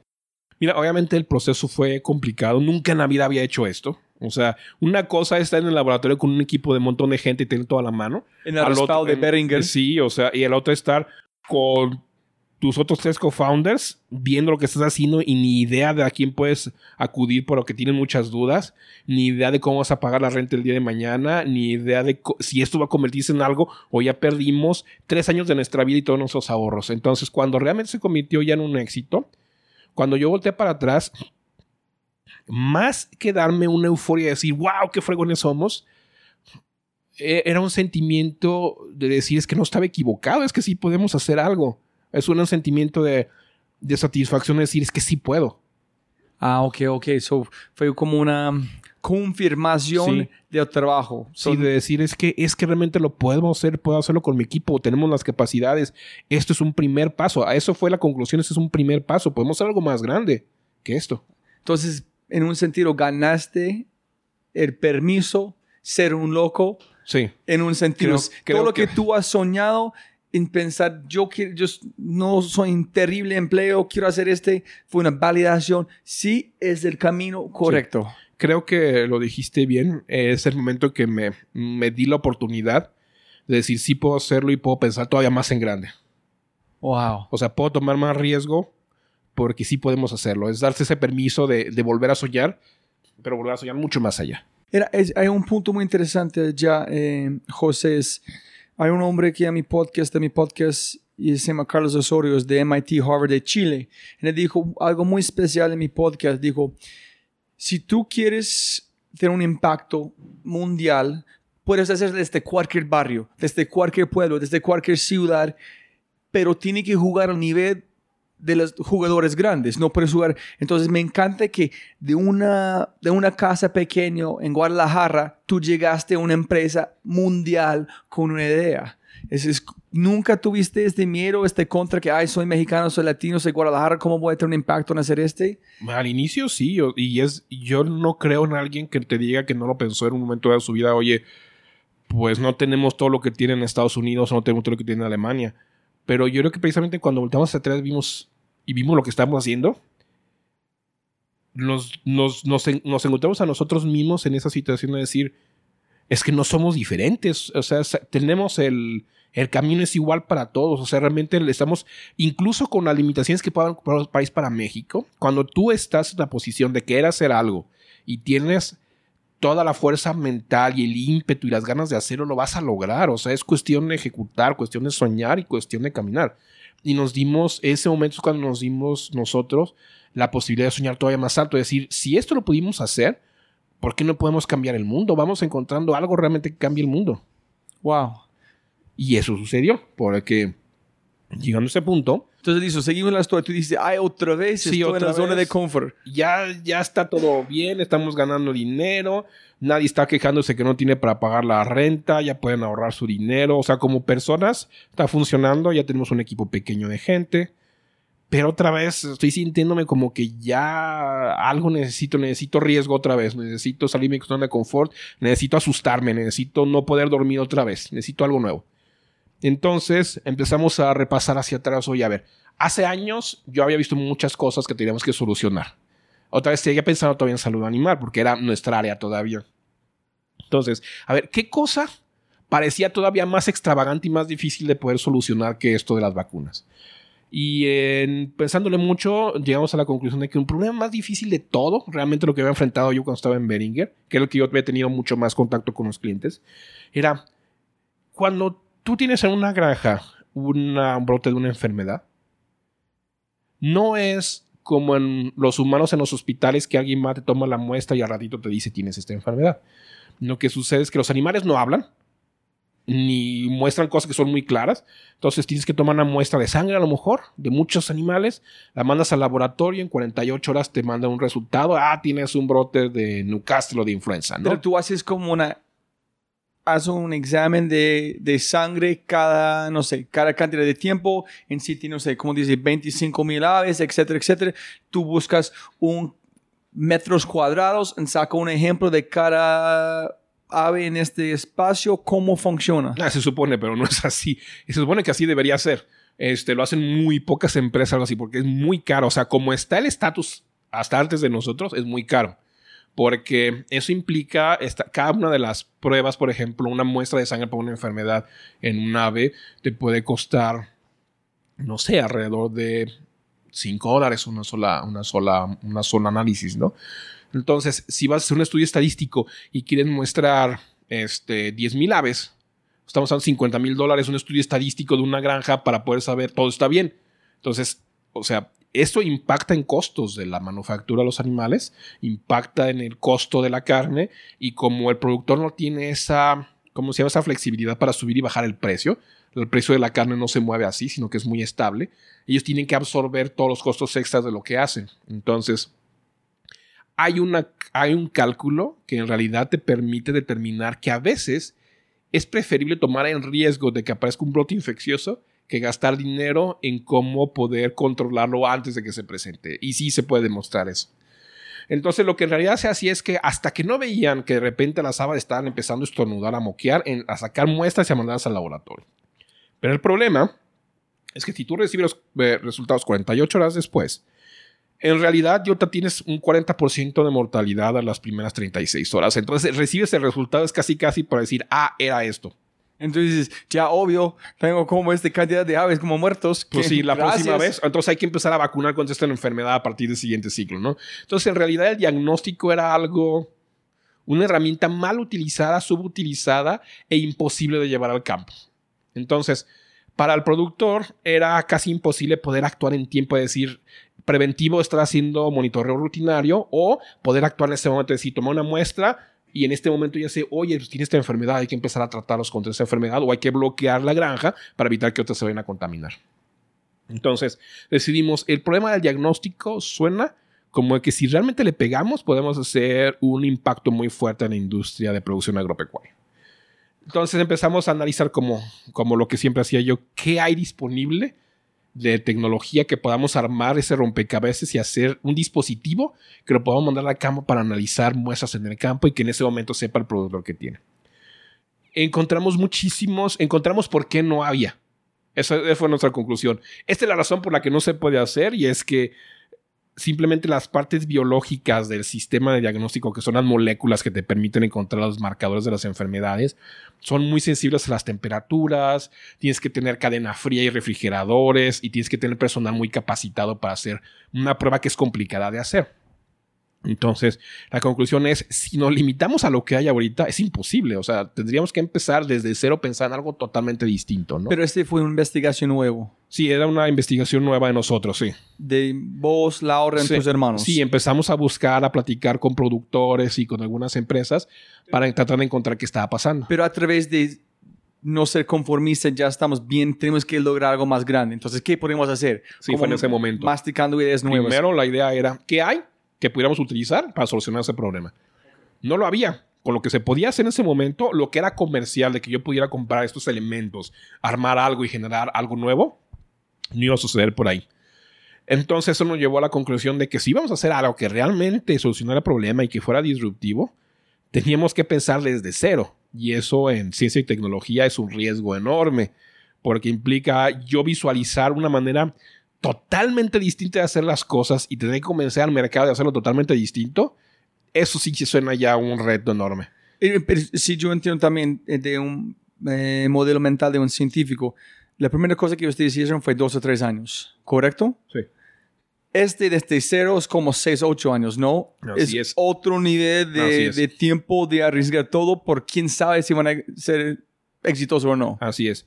Entonces, bueno, pensamos, ok, sí podemos empezar a hacer algo, tratar de hacer algo desde cero, o podemos ver en algunas áreas oscuras de los centros de investigación qué piezas de rompecabezas a alguien ya se le ocurrió y empezar a armar sobre eso. Y empezamos así y uh, algo totalmente accidental nos sucedió. En el 2011 mm, nos invitaron a una ¿cómo le llaman? Eh, sería como le llaman misión científica o misión técnica a Alemania, que era un grupo de investigadores y empresarios de México invitados por el Eurocentro Nacional Financiera, que es el Banco de Desarrollo Mexicano, para ir a Alemania y entrar en contacto con centros de investigación alemanes y además fuimos a una feria que se llama Biotécnica, etc. Entonces dijo, a lo mejor es una buena oportunidad para empezar a ver en otros países, los centros de investigación tan sofisticados alemanes, qué están haciendo que pueda darnos algunas ideas, ¿no? Y bien, pasamos por Fraunhofer, por as- a- algunas universidades súper fregonas allá de Alemania. Y todo sonaba, ah, ya con la experiencia que teníamos, decíamos, estos investigadores, o sea, tienen muy buenas ideas, pero en su vida se han parado fuera de su laboratorio. Hacen unas propuestas de cosas que si yo quisiera replicarlas en un país como México, será prácticamente imposible porque son demasiado complicadas, demasiado caras. Están esperando que la gente se adapte a eso en lugar de hacer algo que se adapte a cómo funciona la gente. Y una pregunta, José. Eh, Alemania, como son Silicon Valley para tecnología, eh, no sé, AI en China, ¿tú hay una, tienes una referencia en su mente de este mundo? ¿El mundo de biotecnología, si la gente tiene referencias, Alemania o Sí, no? sobre todo en salud. Ok, ok. porque hay muchas empresas farmacéuticas alemanas, suizas, que, que digamos que orbitan en esa área y ahí se desarrolla mucha tecnología. en ¿Tienes, salud. par- tienes parte de la cultura de juventud de soñar que yo ser como algo de trabajar en biotecnología, yo quiero trabajar en la parte de salud y farmacia en Alemania? La gente como Sí. los jóvenes piensan, es, es, es- Sí, ciencia es parte de la vida sí, allá. en Parma es o te vas a Estados Unidos o te vas a Europa Central, Alemania, Suiza, quizá Francia un poquito. Ok, listo, listo. Entonces, fuiste Entonces, a este- fuimos allá y buscábamos a ver qué están haciendo en aquella zona que dar algunas ideas. Entonces te digo, después de pasar y tener muchas pláticas y muchas presentaciones de los investigadores, nos dimos cuenta que incluso en lugares más sofisticados faltaba esa unión de lo que es la ciencia con la necesidad real. Siempre ha habido una desconexión entre el investigador tiene una idea genial, pero en su vida se ha puesto a platicar con el usuario final para saber que su idea es tan difícil realmente de ejecutar como él la ve que es imposible hacerlo, o no vale la pena, o es demasiado cara, o no se puede escalar. ¿Y tú aprendiste este con la parte Sí, de mercadeo, con exactamente. este... Exactamente, con esta startup anterior que te he tenido. Entonces ya tenía alguna idea de no va por ahí. Pero sucedió algo curioso en esa, en esa misión. Iba un investigador mexicano de un centro que se llama CICESE. Es un centro del gobierno mexicano que está ubicado en Ensenada, al sur de Tijuana, y que hace mucha biotecnología marina. Este investigador, el doctor Alexei Licea, estaba en la misión y alguna vez nos sentamos en la misma mesa, porque éramos muchas personas, estábamos en la misma mesa a comer, a tomar una cerveza y empezamos a platicar sobre lo que él estaba haciendo. Nos empezó a platicar de un proyecto súper, le voy a decir, fumado, muy, muy diferente a cualquier cosa que haya oído en mi vida, de que él estaba utilizando este, proteínas de tiburones para buscar hacer moléculas muy pequeñas que pudieran inyectarse en el cuerpo de las personas para tratar cierto tipo de enfermedades. Y es que estas proteínas de los, de los tiburones son muy pequeñas, son muy estables y pueden ser modificadas fácilmente con el objetivo de poder hacer diferentes estructuras para tratar dolor o para detener, por ejemplo, el veneno de alacranes, etc. Entonces hay muchas ideas. Binar, ¿cómo se Benar? Los Benar, sí, los BNARs. En ese es como un, un Es un antibody, anticuerpo. pero mucho más pequeño, Sí. no tan pesada, que buscan un pathogen para combinar Sí. en eliminar un Algo a pathogen. mí que me impresionó de cuando empezó a platicar eso era esta idea de que un anticuerpo de una persona y un anticuerpo, un binar, como tú dices, de un tiburón. El anticuerpo del, del tiburón es como una tercera parte del tamaño del anticuerpo de un humano y tiene una característica que fue lo que detonó la idea de lo que es Unima hoy. Y es que este anticuerpo de tiburón es estable al calor. Tan impresionante de que tú lo puedes. Yo te había platicado de que las vacunas, cuando las pones en el agua, se inactivan. Este anticuerpo tú lo puedes poner en agua y lo hierves a temperatura de ebullición y cuando se enfría sigue trabajando sin ningún problema. Era un, algo maravilloso, algo. Quizá es- platican mucho esas historias que los tiburones no les da cáncer. Bueno, el sistema inmune de los tiburones era algo maravilloso. Ok, dos preguntas ya. Uno, ¿dónde estaba esta conversación? ¿Dónde tuviste esta conversación como Ah, fuma- esta- fumado? con- Esta, tu- esta conversación fue en un restaurante en Hannover, allí en Alemania. So- Mientras, so pasó allá en Alemania. Sí, So allá en Alemania. so mientras estábamos mexicanos. platicando con otros centros de investigación, no encontramos nada. Cuando nos sentamos a platicar con este otro mexicano, él estaba haciendo esto de tiburones. Y cuando empezó a platicar de cómo resistir la temperatura y que lo habían secado y podría sobrevivir al secado, dije, esto es bien interesante porque si yo pudiera hacer una molécula del tiburón que pudiera encontrar las marcadores de estas enfermedades y lo pudiera poner en algo que yo lo pudiera mandar al otro rincón del mundo, eso podría ser una buena forma de diagnosticar. Entonces, ¿por qué no intentar hacer algo así? Entonces, el tiburón, ¿por qué él está trabajando con este tiburón? Porque cuatro años de evolución, dientes y es una máquina de perfección. Este, no, la verdad es, es otra y cre- creo que voy a ventanear a, a Alexei en esta plática. Alguna vez él le platicó Cufolo de la verdadera razón de esto. Y es que estos tiburones se meten en las redes de los pescadores en Baja California. ¿Qué tipo de tiburón? Eh, los tibu- eh, se, se llama Pterodon francisi. Es un tiburón pequeño, como este tamaño más o menos. Pero se mete en las redes de los tiburones. No es el gran tiburón blanco que tú ves. Es, si tú lo ves, parece un pescado, pero es Ajá. un tiburón. Este, pero se mete en las redes y les rompe las redes. Entonces los pescadores los mataban. Y era un matadero de estos tiburones en Baja California hasta que el gobierno dijo, basta. O sea, hay que encontrar algo, así me lo platicó él, que nosotros podamos hacer público que estos tiburones sirven para algo. Entonces dijo al centro, al centro de investigación, a ver, haz algo con estos tiburones, encuentra algo que sea valioso para poder decir, ¿sabes qué? No maten los tiburones porque son valiosos para la naturaleza.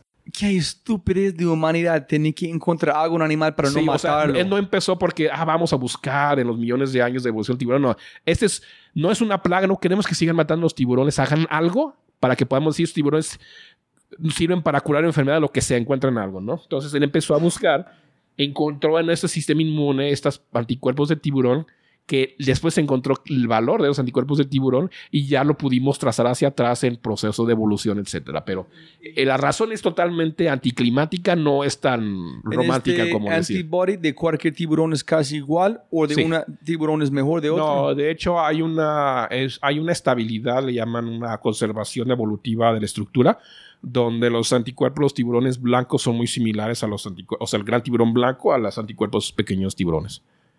Entonces es evolutivo. ¿Y cómo sacas o usar un antibody? ¿Cómo puedes obtenerlo? Ah, ahora las herramientas de biotecnología están mucho más avanzadas, entonces en lugar de matar eh, este, eh, tiburones para sacar los anticuerpos, lo que hizo este investigador es desarrollar una forma en donde clonó la información genética del sistema inmune del tiburón en una bacteria.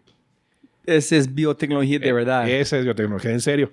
Entonces, cuando, este, cuando Alexei necesitaba una, una determinada anticuerpo, hacía un proceso que llaman panning para obligar a la bacteria a generar un, al sistema inmune un, un antibody específico para ese, para esa molécula que quería detectar con el anticuerpo y ese sistema inmune se lo generaba. Entonces, esa tecnología la había desarrollado él. Este, y eso es lo que a mí me llamaba la atención. Si yo puedo echarle mano a esa tecnología, yo puedo crear miles de anticuerpos para los miles de marcadores de enfermedades diferentes y generar sistemas de detección para muchas enfermedades diferentes a partir de eso. Eso es lo que yo tenía en la mente. Cuando estás hablando con él, Así platicando es. con él. En ese momento empezaron a pasar muchas ideas de la cabeza y fue cuando le dije, oye, ¿has pensado en diagnóstico? Y él me dijo, mira, sí hemos pensado, de hecho, hemos, estaban pensando ya en hacer una, como una demostración de principio, buscando encontrar tuberculosis en vacas en la región de Baja California, en México, que es un área donde hay mucha tuberculosis en vacas. Pero explícanos a la gente escuchando cómo funciona. Que yo entiendo es, muy, en una forma muy bruto, es con este anticuerpo, este cosa buscan un pathogen que es malo para combinar. Cuando empiezan a combinar, convierten en algo diferente, en con algo que ustedes tienen para identificar esta combinación, parece eso es. Obviamente en ese momento no existía todo eso, eso fue nuestra idea. Pero eso es que tú estás Pero Eso pensando. es lo que estaba pensando yo. Es decir, si yo pudiera hacer algo que me diera una señal visual cuando el anticuerpo encontrara ese biomarcador de la enfermedad, yo podría generar algo que esa señal visual la convirtiera en una respuesta que me dijera, sí tiene esta enfermedad o sí tiene tantas moléculas de esta enfermedad. En este vuelve también a, la- a los aves Así es. diciendo boom en tiempo real. Así Sabes es. Mi tiene- idea es, si yo pudiera hacer algo en algo, en un pedazo de plástico o algo que se lo mandara a las granjas y pusiera una muestra de sangre así tal cual de la vaca, donde está el anticuerpo del tiburón y ve una reacción visual, en ese momento, en media hora, podríamos decir, ¿sabes qué? Esos animales están enfermos de esto, hay que empezar a tratarlos. Y esa era la idea que teníamos. Pero todavía estás pensando en animales, no en Sí, personas. en momento. exactamente, Ok, ok. todavía. Y de hecho, em, cuando platicamos, él traía esa idea de hacer este prototipo para demostrar que se podía usar para diagnóstico en vacas con tuberculosis. Entonces dije, por- le dijimos, oye, vamos regresando a México y por qué no planteamos un proyecto conjunto entre nuestra empresa y ustedes y vamos haciendo este desarrollo para encontrar una prueba de diagnóstico de tuberculosis en vacas, estamos pensando en animales, ¿no? Regresamos y creo que habrá sido como un año y medio más o menos después. eh, Ya había, ya teníamos un, ¿Ese es 2009? ese ya estamos, no, o sea, estamos hablando de 2013 más o menos. Ok, ok. 2013 ya había, y por ahí algunas fotos, un prototipo donde en una placa de laboratorio este, podíamos poner el suero de la vaca, o más, perdón, la muestra de sangre de la vaca, se le ponían los anticuerpos y se veía cómo los glóbulos rojos de la sangre de la vaca se aglutinaban, se pegaban entre sí. Entonces, una reacción muy sencilla que cuando estaba enfermo el animal era visualmente fácil de encontrar, pero que todavía no era prueba de laboratorio. Pero al menos en el inicio sabíamos que esos anticuerpos de tiburón podían hacer algo que yo podía transformar en algo diferente.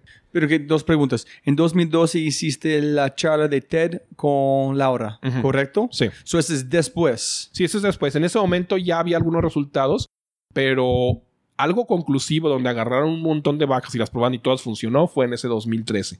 ¿Y cuánto tiempo desde este charla en Alemania hasta este punto? Irían ya un poquito menos de dos años, como un año y medio, un año tres cuartos. Entonces, en laboratorio, dos años más o menos, menos. Más o menos ya cuando se demostró al principio para tener una idea de que funciona. de que funciona y por dónde podría ir el proceso.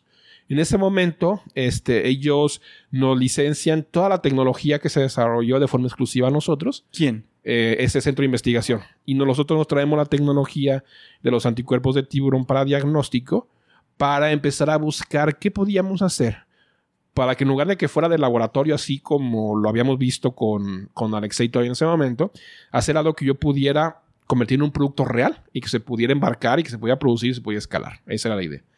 Entonces, Qué pena. Estoy, Sí. tratando, estoy con, con vos en este, tratando de meterme en la historia porque es, es brutal. Primero, ¿qué pasa con los tiburones? ¿Salvaron o no?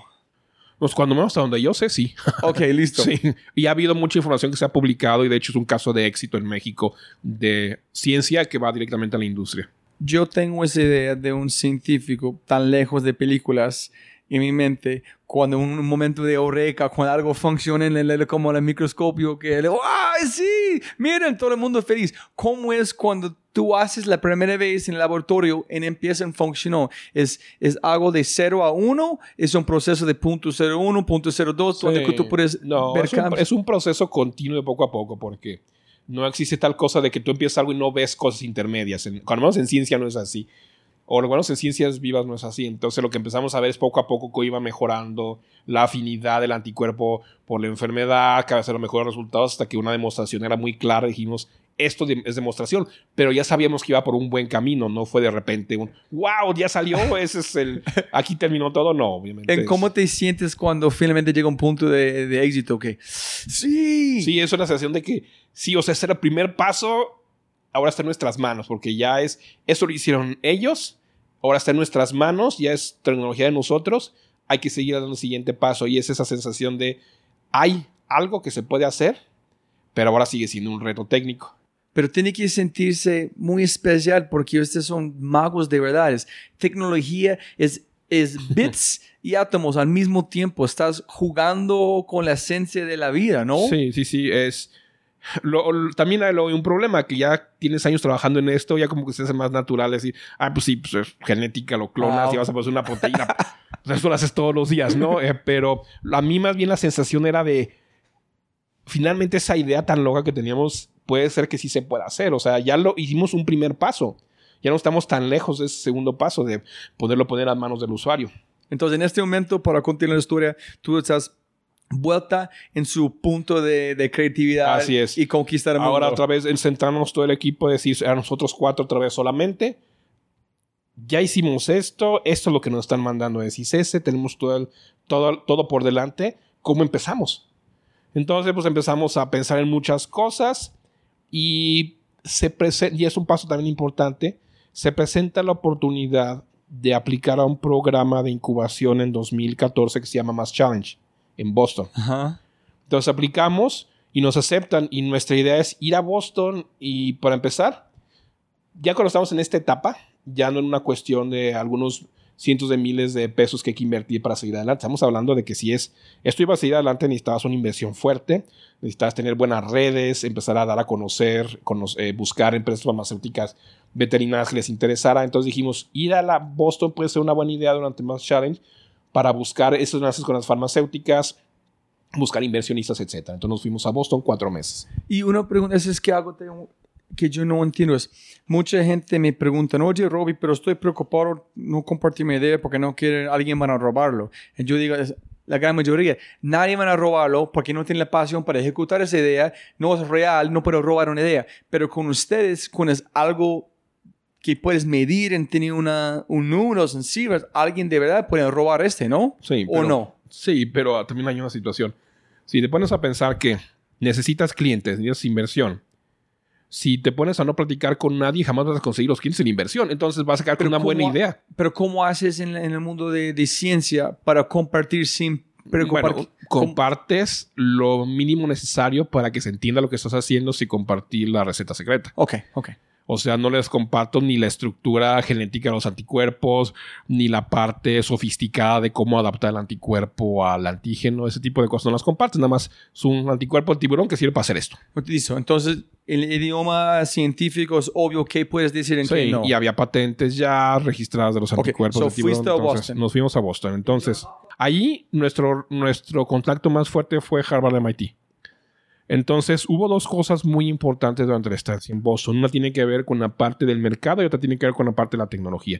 En la parte de la tecnología, entramos en contacto con algunos grupos de investigación, principalmente en Harvard, que estaban utilizando una técnica que se llama microfluídica en papel, que es utilizar pedazos de papel especial para hacer una mimetizar lo que se hace en dispositivos con microcanales. Aquí cada fibra del papel es un microcanal, entonces puede hacer millones de reacciones en un pedacito de papel y eso hace mucho más rápida y con menores volúmenes las reacciones. Brutal. ¿Quién inventó este papel? Es o sea, ese es algo que se hacía sin entender bien desde hace yo creo que unos 15 años, 20 años, pero hay un grupo del doctor este, Whitesides que empezó a verlo de una manera mucho más escalable. Es decir, esto podemos hacer un dispositivo real y montar reacciones aquí. La diferencia es que, y a lo mejor estoy adelantando un poquito, la forma en como lo veía Whitesides y como lo vemos nosotros es diferente.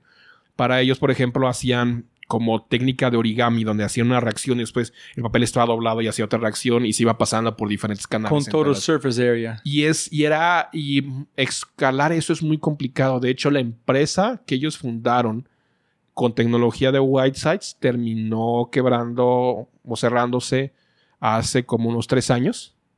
Y mm, después de haber invertido como 30 millones de dólares, algo así. Y nosotros sí lo logramos. Entonces es una, una diferencia en cómo ver cómo armar las reacciones, nada más. O sea, entre anticuerpo del tiburón y cómo lo visualizamos nosotros hizo una diferencia importante. Entonces, llegando allá, encontramos esa tecnología y dijimos, si nosotros hacemos algo del tipo que ellos están haciendo, pero con una idea propia, o sea, que sea defendible en patentes, etcétera, es algo que podría funcionar, porque es algo que si yo hiciera una tarjeta de papel del tamaño de un smartphone y pusiéramos anticuerpos de tiburón ahí, lo podemos mandar hasta por correo al otro lado del mundo para que alguien pueda hacer pruebas de diagnóstico. Es muy fácil.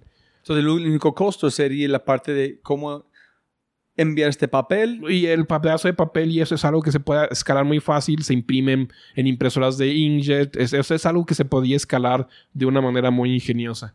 Y la otra parte importante tiene que ver con el mercado. Durante, estando en Boston, tuvimos la oportunidad de entrar en contacto con muchas ONGs de salud que trabajaban en países en vías de desarrollo. Y platicando con ellos, entendimos un problema muy importante que era, y que se parecía mucho al asunto de las granjas, y era que, por ejemplo, si nosotros pensamos en una pequeña clínica en una zona rural de África, muchas poblaciones alrededor de ellos dependen de esa pequeña clínica. Entonces, gente va, este, invierte horas caminando para la pequeña clínica para que haya un médico y dos enfermeras atendiendo a 200 personas al día y donde obviamente los cinco minutos que tiene el médico de contacto con el paciente en realidad no puede hacer mucho. Si estás enfermo, lo máximo que puede hacer es tratar de adivinar qué tienes y a ver si le atina o mandarte a un hospital mayor dentro de la gran ciudad donde realmente nunca van porque no hay dinero para pagar el transporte o porque simplemente pensar en caminar un día para ir al, a que le tome una muestra al laboratorio es impensable. Pero José, hay, tres huecos en, mi, en, la historia para mí en ese momento. Uno es, fuiste más challenge pensando en animales, pensando con este anticuerpo de tiburones cómo no entendí la conexión a papel. La, conexión fue cómo usar por los animales en tiempo real más rápido, en probarlo. O sea, la, conexión es, como estamos utilizando los anticuerpos de tiburón, seguía siendo un proceso de laboratorio, donde yo tomaba la muestra con una pipeta, lo ponía en un tubito, lo ah, centrifugaba, lo ponía en una placa y veía el resultado. Pero eso era imposible hacer en el campo. O sea, tenía que hacer algo donde pusiera la muestra de sangre y se pasara algo, sin hacer nada más. Y con el, encontrar este papel fue igual del tiburón, donde fue afuera del, como, no sé, de, de otro espacio completamente diferente, o estás buscando encontrar algo en alguien. Fue, que fue así, casi accidental. ¿Otra vez? Sí, este, vi una nota alguna vez en una, sobre una prueba que ellos estaban haciendo para ébola, porque estábamos en pleno brote del primer brote de ébola en el 2014. Entonces ellos estaban trabajando con el Departamento de Defensa haciendo una prueba de ébola, algo así. Entonces ellos platicaban sobre cómo una, con una tecnología van logrado hacer varios pasos de una reacción en una misma estructura de papel. En lugar de que una persona estuviera tomando una pipeta y haciendo un proceso y después hiciera otro proceso en otro tubo, etcétera, ellos ponían una muestra y en ese papel se podían generar diferentes reacciones donde yo pongo una muestra y automáticamente se hace todo y me sale un resultado al final. Entonces dije, bueno, pues si eso se puede hacer con algo como ébola, pues se puede hacer por cualquier enfermedad después estuvimos analizando la tecnología y vimos algunos huecos donde hacía difícil el escalamiento. Pensamos, bueno, si modificamos esto lo suficiente, podemos hacer algo más sencillo. Tú sabes cómo loco esa historia es, ¿sabes? sí, es, es, como... Es que no puedes imaginar este tipo de cosas. No puedes escribir algo tan loco como alguien en Guadalajara que tú has pasado. Están en Boston tiburones este en llegar hasta este punto. No, y, es, y ha sido, y mira, otra cosa también tiene mucho que ver es, eh, las ganas también del equipo de experimentar cosas que parecieran muy, decimos aquí en México, jalada de los pelos. O sea, algo que realmente pareciera que no, o sea, ¿por qué es? es la clásica pregunta es, ¿por qué nadie más lo ha hecho? Pues a mí no me importa que nadie más lo ha hecho, hay que intentarlo, si funciona perfecto y no me importa si nadie más lo ha hecho. Y es que esa es una pregunta continua, es ¿por qué si parece tan sencillo nadie más lo ha hecho? A lo mejor porque precisamente parece tan sencillo que nadie lo quiere hacer. Entonces lo intentamos y funcionó. Ese se llama creatividad de alto nivel. Justo Carlos Osorio dijo, las personas de más creativos lo único preguntan las preguntas que nadie más han preguntado que es más sencillo. ¿Por qué no poner ruedas en una maleta? Demora como... Eh, tuvimos un hombre en la luna antes de ruedas en una maleta. exactamente. Porque nadie, ¿por qué nadie ha hecho. Sí, sí, sí. Sí, exactamente. Y, y finalmente eso, eso nos dio la posibilidad de pensar, esto es escalable Entonces te decía, empezamos a platicar con ONGs y encontramos ese problema de que las, para las personas también había un problema muy similar de que yo no podía, a mí no podía ser diagnosticado en una clínica, en un hospital que no tuviera un laboratorio clínico a la mano. Entonces yo tendría que ir hasta la ciudad, ser diagnosticado y después ir por mi resultado. Entonces para mucha gente, nunca, hay mucha gente que jamás va a hacerse el diagnóstico porque es imposible en cuestión de costos y en tiempo. Pero ¿dónde fue el salto de animales a personas? Ahí, porque nos dimos cuenta de que en salud humana había una posibilidad todavía más grande que en salud animal. Ah, pensar en el mercado, ¿cómo es que? Ah, ya, ok, ok. Entonces encontramos que para una gran parte de la población, que el cálculo son como 2 mil millones de personas, el acceso a un diagnóstico oportuno es prácticamente imposible. Por cuestión de costos, por cuestión de que no tienes un una clínica cerca, etc. Entonces vimos, esto es una tecnología que en realidad puede cambiar el mundo, no solamente la producción agropecuaria, puede cambiarle la vida a miles de millones de personas y cambiar la forma en cómo se diagnostican las enfermedades en el mundo. Pero cuando tú dices tecnología, ¿tú estás hablando del papel? No, obviamente, no, en este momento ya estamos hablando de, estamos empezando a experimentar ya con el papel, pero de- lo decíamos, si lo logramos, puede cambiar la vida de muchas personas. O sea, todavía no, está, todavía no habíamos llegado a un producto final. Pero Estamos tú dijiste tecnología. ¿Tú, cuando, ¿Qué referencia estás Cuando yo digo tecnología, es la unión de todos los elementos necesarios para poder tener un dispositivo Para escalar. Así es. Ok. Cuál es la suma de todo el rompecabezas. ¿En qué año fue este? Eso fue en 2014, por ahí de noviembre más o menos. 2014. Ajá. Entonces, ¿cuándo nació su, su hijo? En 2014. De hecho, él se fue de seis meses, estuvo conmigo en Boston y con Laura. ¿En serio? Sí. So, tú estás en Boston emprendiendo, Así sacrificando todo con Es- padre, con bebé nuevo. De hecho, mi mamá se fue con nosotros a Boston para cuidar a José Luis, mi hijo. Y mientras Laura y yo estábamos reuniones, etcétera, mi madre cuidaba a José Luis, estábamos en la torre. Eh, fue, un- fue una etapa muy interesante de la vida. Parece tiene que ser allá. muy obsesivo y con un, no sé, motivación, más que una motivación para hacer todo este. Pues yo creo que sí tenemos un drive muy, muy intenso los cuatro para sobrevivir a ese tipo de cosas. No, hermano, darle como vivir su- fuera de su zona de confort, idioma diferente, país nuevo, padre, familia, emprendimiento. ¿Qué más puedes montar Sí. encima de este nuevo? Sí, sí, sí, fue una etapa muy interesante, pero al mismo tiempo también estamos llegando a un punto donde estábamos viendo cada vez más cerca y más cerca y más cerca ese hito de encontrar algo que puede cambiar el mundo. Y estamos llegando más cerca y más cerca ese momento de, si lo logramos, hay muchas cosas que no hemos solucionado y una de ellas es, ¿cómo le vamos a hacer para llevar esto al mercado? O sea, no es algo trivial, se necesita mucho dinero, una gran network de relaciones, etc. Entonces, regresamos a México ya con esta idea del, del cómo se llama, de, del dispositivo, empezamos a hacer las primeras pruebas. Este, empezamos a ver unas reacciones muy interesantes que se podía montar en el papel, pero empezamos a tener un problema que y yo se lo discutía mucho con hermano Alejandro, es que veíamos esto, para nosotros era muy claro que este era un positivo, pues nosotros hicimos la tecnología para que funcionara así, pero si lo prestas a alguien que nunca lo ha usado, él va a decir, es difícil poder acostumbrar a decir, ah, eso es una prueba positiva, no, no es una prueba positiva.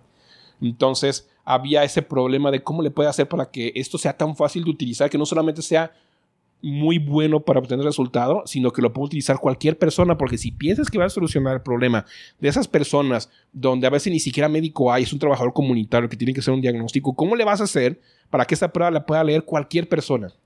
Entonces, pensando en África, eh, Originalmente Asia, o estábamos- estás pensando en México? No, estábamos pensando en ese momento sobre todo África y América Latina. Pero obviamente necesitábamos algo que fuera fácil de usar. O sea, nosotros ya pensábamos, estamos empezando empezar el producto final.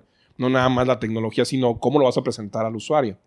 Entonces, había un reto muy grande de cómo hacerle, si la voy a mandar millones de esto, ¿cómo va a aprender la gente a usarlo?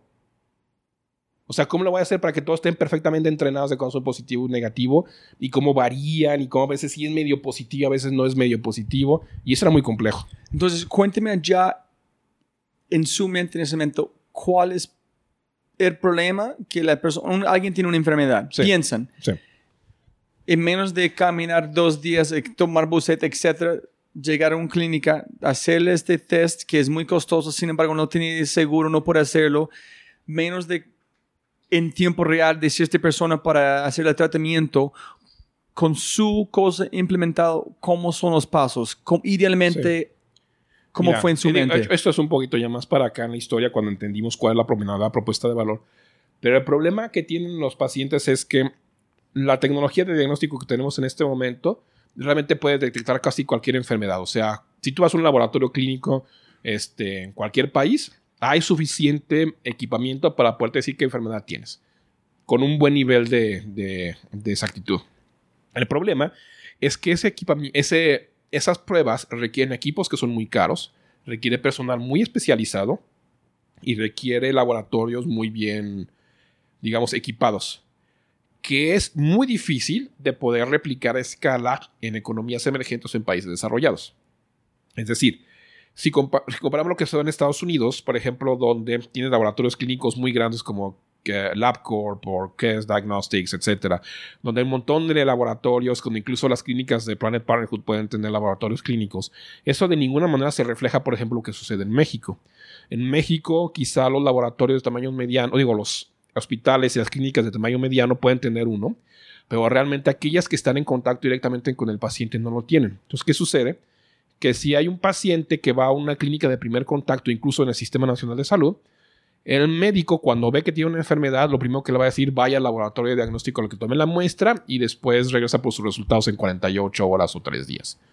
Entonces, hay dos problemas aquí. Uno, eso es un costo para las personas, porque muchas personas tienen que desplazarse de comunidades pequeñas donde no hay ese tipo de hospitales a las ciudades.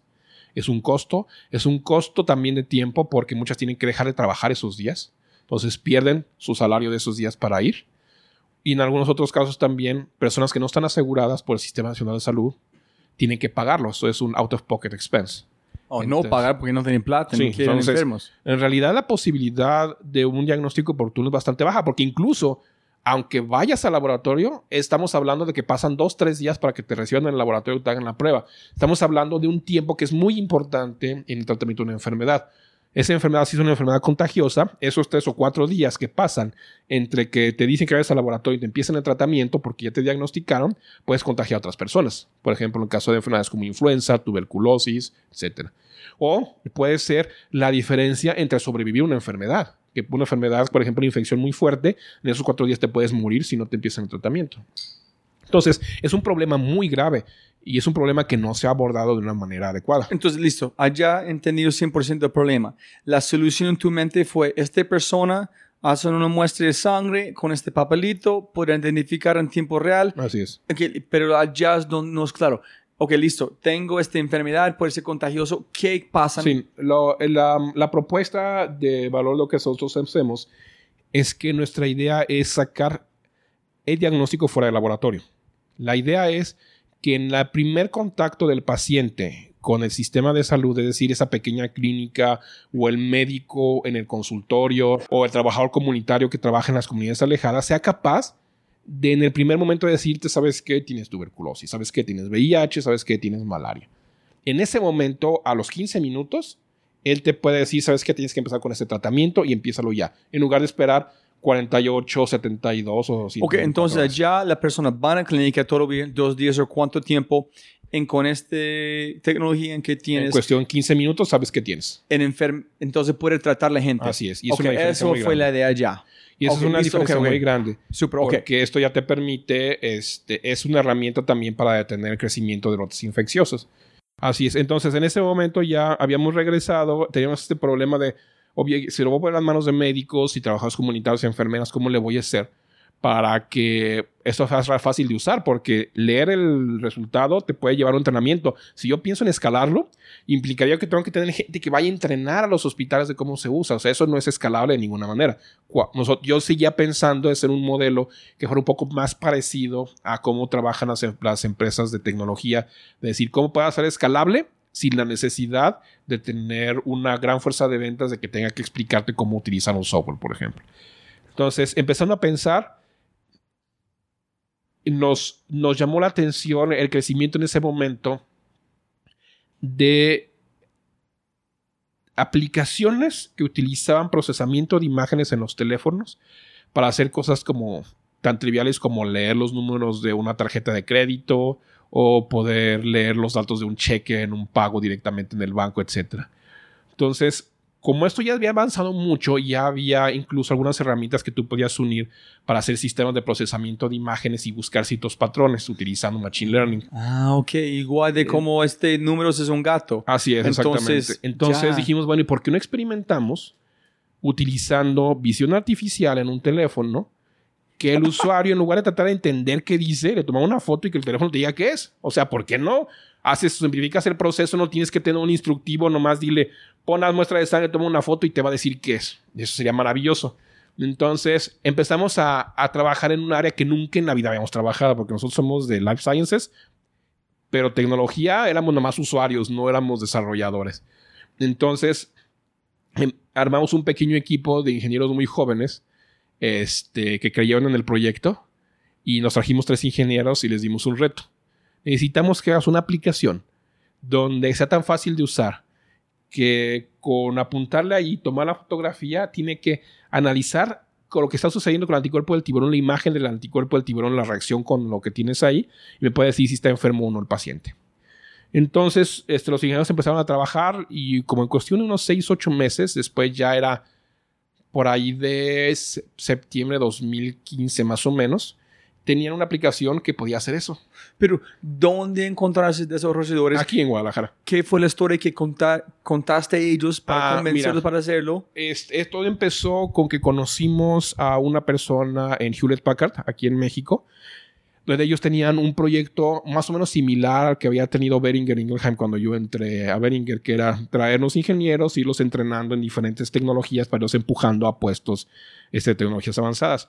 Entonces él me dijo que tenían tres ingenieros este, que habían estado trabajando en ah, Big Data y algo de procesamiento de imágenes, que porque no platicaba con ellos y a ver si les interesaba unirse al proyecto.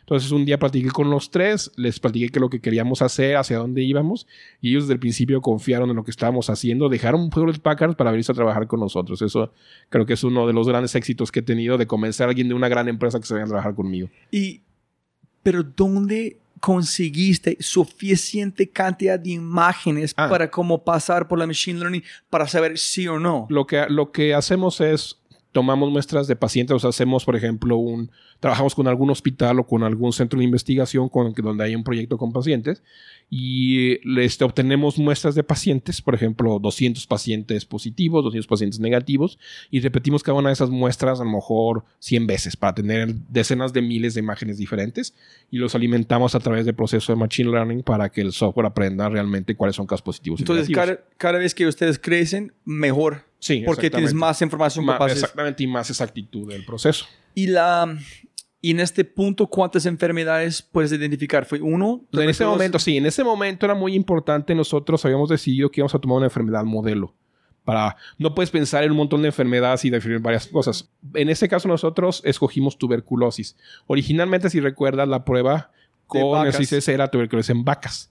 Entonces, hicimos irnos por tuberculosis por dos cosas: porque había funcionado en vacas y segundo, porque la tuberculosis, a mi parecer, era el problema diagnóstico más difícil que había de enfermedades infecciosas Incontagioso. y eh, contagioso. Además, era una enfermedad que estaba muy relacionada incorrectamente con la pobreza y a la cual no se le daban los fondos suficientes para poder realmente terminar con esa enfermedad.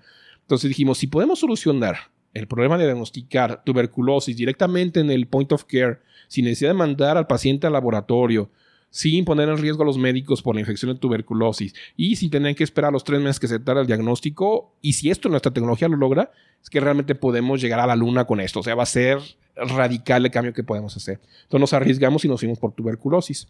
Entonces, este, este eh, se desarrolló esta plataforma Seis utilizando. meses. Sí, en seis, seis, seis a ocho meses ellos ya tenían el prototipo donde con nuestra tarjeta para diagnosticar tuberculosis con el software, ellos podían con un nivel de exactitud del 97% tomar la fotografía y no fallaba, te podía dar una- un nivel de exactitud altísimo. Sangre, papel, foto, código, código a papel, identificación de sí o no. Ajá, así es. Y en la pantalla te sale el resultado. Entonces, originalmente teníamos ya en la pantalla te sale el resultado. Entonces dijimos, esa es una herramienta genial porque lo único que tengo que hacer es subir la aplicación, mandar el dispositivo, decirle aquí la bajas, lo utilizas en tu sitio y ya te va a decir el resultado. Este es 2015 16. Ese es 2015 todavía, por ahí es septiembre de 2015 más o menos. Ok, ese es los 6, 8 meses. Entonces arrancaste más o menos en enero. Así es. o ya- ok. Así es, regresando de Boston cuando empezamos a hacer eso. Eh, en ese momento también sucedió algo, bueno, bueno, primero sucedió lo otro. Uno, sucedió algo muy importante. Obviamente sabíamos que íbamos a necesitar mucho dinero para poder llevar esto al mercado. Entonces empezamos a buscar inversionistas en México. ¿Y dónde conseguiste la plata para pagar a estos desarrolladores para hacer esta cosa? Era dinero de nosotros, que habíamos dinero que estuvimos ganando de lo que estuvimos haciendo en la otra startup, ahorros personales. O sea, otra vez gastamos todos nuestros ahorros en esto. Lo que ya habíamos, vez. Sí, la segunda vez ya que habíamos llegado a una estabilidad, dijimos, le metemos todo lo que podamos a esto. Entonces, obviamente, se iban a necesitar mucho más dinero que eso para llegar a un producto de mercado. Porque la, desarrollar el software para identificar. No, porque lo que sigue es más difícil. Lo que sigue es obtener los registros regulatorios para aprobación para que las autoridades te dejen venderlo. Un producto de salud requiere que los gobiernos de cada país den la autorización y para eso necesitas pasar por pruebas clínicas. Y las pruebas clínicas son probar en cientos de pacientes y cuesta una cantidad absurda de dinero poder hacer eso. O sea, esa es una de las principales limitaciones en tecnología médica. Pero las pruebas que tú recibiste desde las clínicas mostrando como tuberculosis. Sí, pero eso no se puede utilizar para una prueba clínica porque eso es información que se utiliza para desarrollo. No, no, no. Solamente es si tú trataste de obtener esta información para eh, enseñar la, machi- la machine learning en los Estados Unidos, no puedes hacerlo, ¿no? Pero aquí Hubiera sí. sido complicado. Entonces, sí se es- puede, pero nos hubiéramos tardado meses y hubiera costado un millón de dólares. No, me gusta chulear las ventajas de México en América Latina, porque a veces la gente es un problema. En muchas veces que tú estás enseñándome es una oportunidad gigante. Ah, no, claro. Para nosotros una cosa que me han preguntado y me han preguntado mis inversionistas es, ¿has pensado por qué no está, por qué no está Unime en Estados Unidos? Todas las startups que están recibiendo financiamiento de Silicon Valley tienden a, después sus fundadores se van a Estados Unidos. A mí eh, sería exactamente la decisión más poco adecuada para tomar. Porque nosotros, para empezar, estamos desarrollando tecnología que va a ser utilizada en un sitio similar al que estoy. En un país emergente, en un país en vías de desarrollo. Yo no puedo pensar cómo puedo desarrollar algo para un mercado en el que estoy yo a seis horas de distancia. O sea, ¿cómo pueden mis desarrolladores ir y platicar con el médico que está en la clínica aquí rural para saber qué problemas tiene y saber si esto que desarrollamos le funciona? Cuando estoy sentado en, ¿cómo se llama?, en San Francisco o en Mountain View, no puedes pensar que eso va a funcionar. La otra, el costo aquí es una fracción pequeña de lo que me podría costar hacer lo mismo en Estados Unidos y el tiempo que me pueda llevar. Tú lo mencionaste. Si yo hubiera querido, por ejemplo, conseguir una cohorte de 400 pacientes para hacer mi machine learning y tuberculosis, yo creo que me hubiera tardado cuando menos un par de años, me hubiera costado un millón de dólares fácilmente.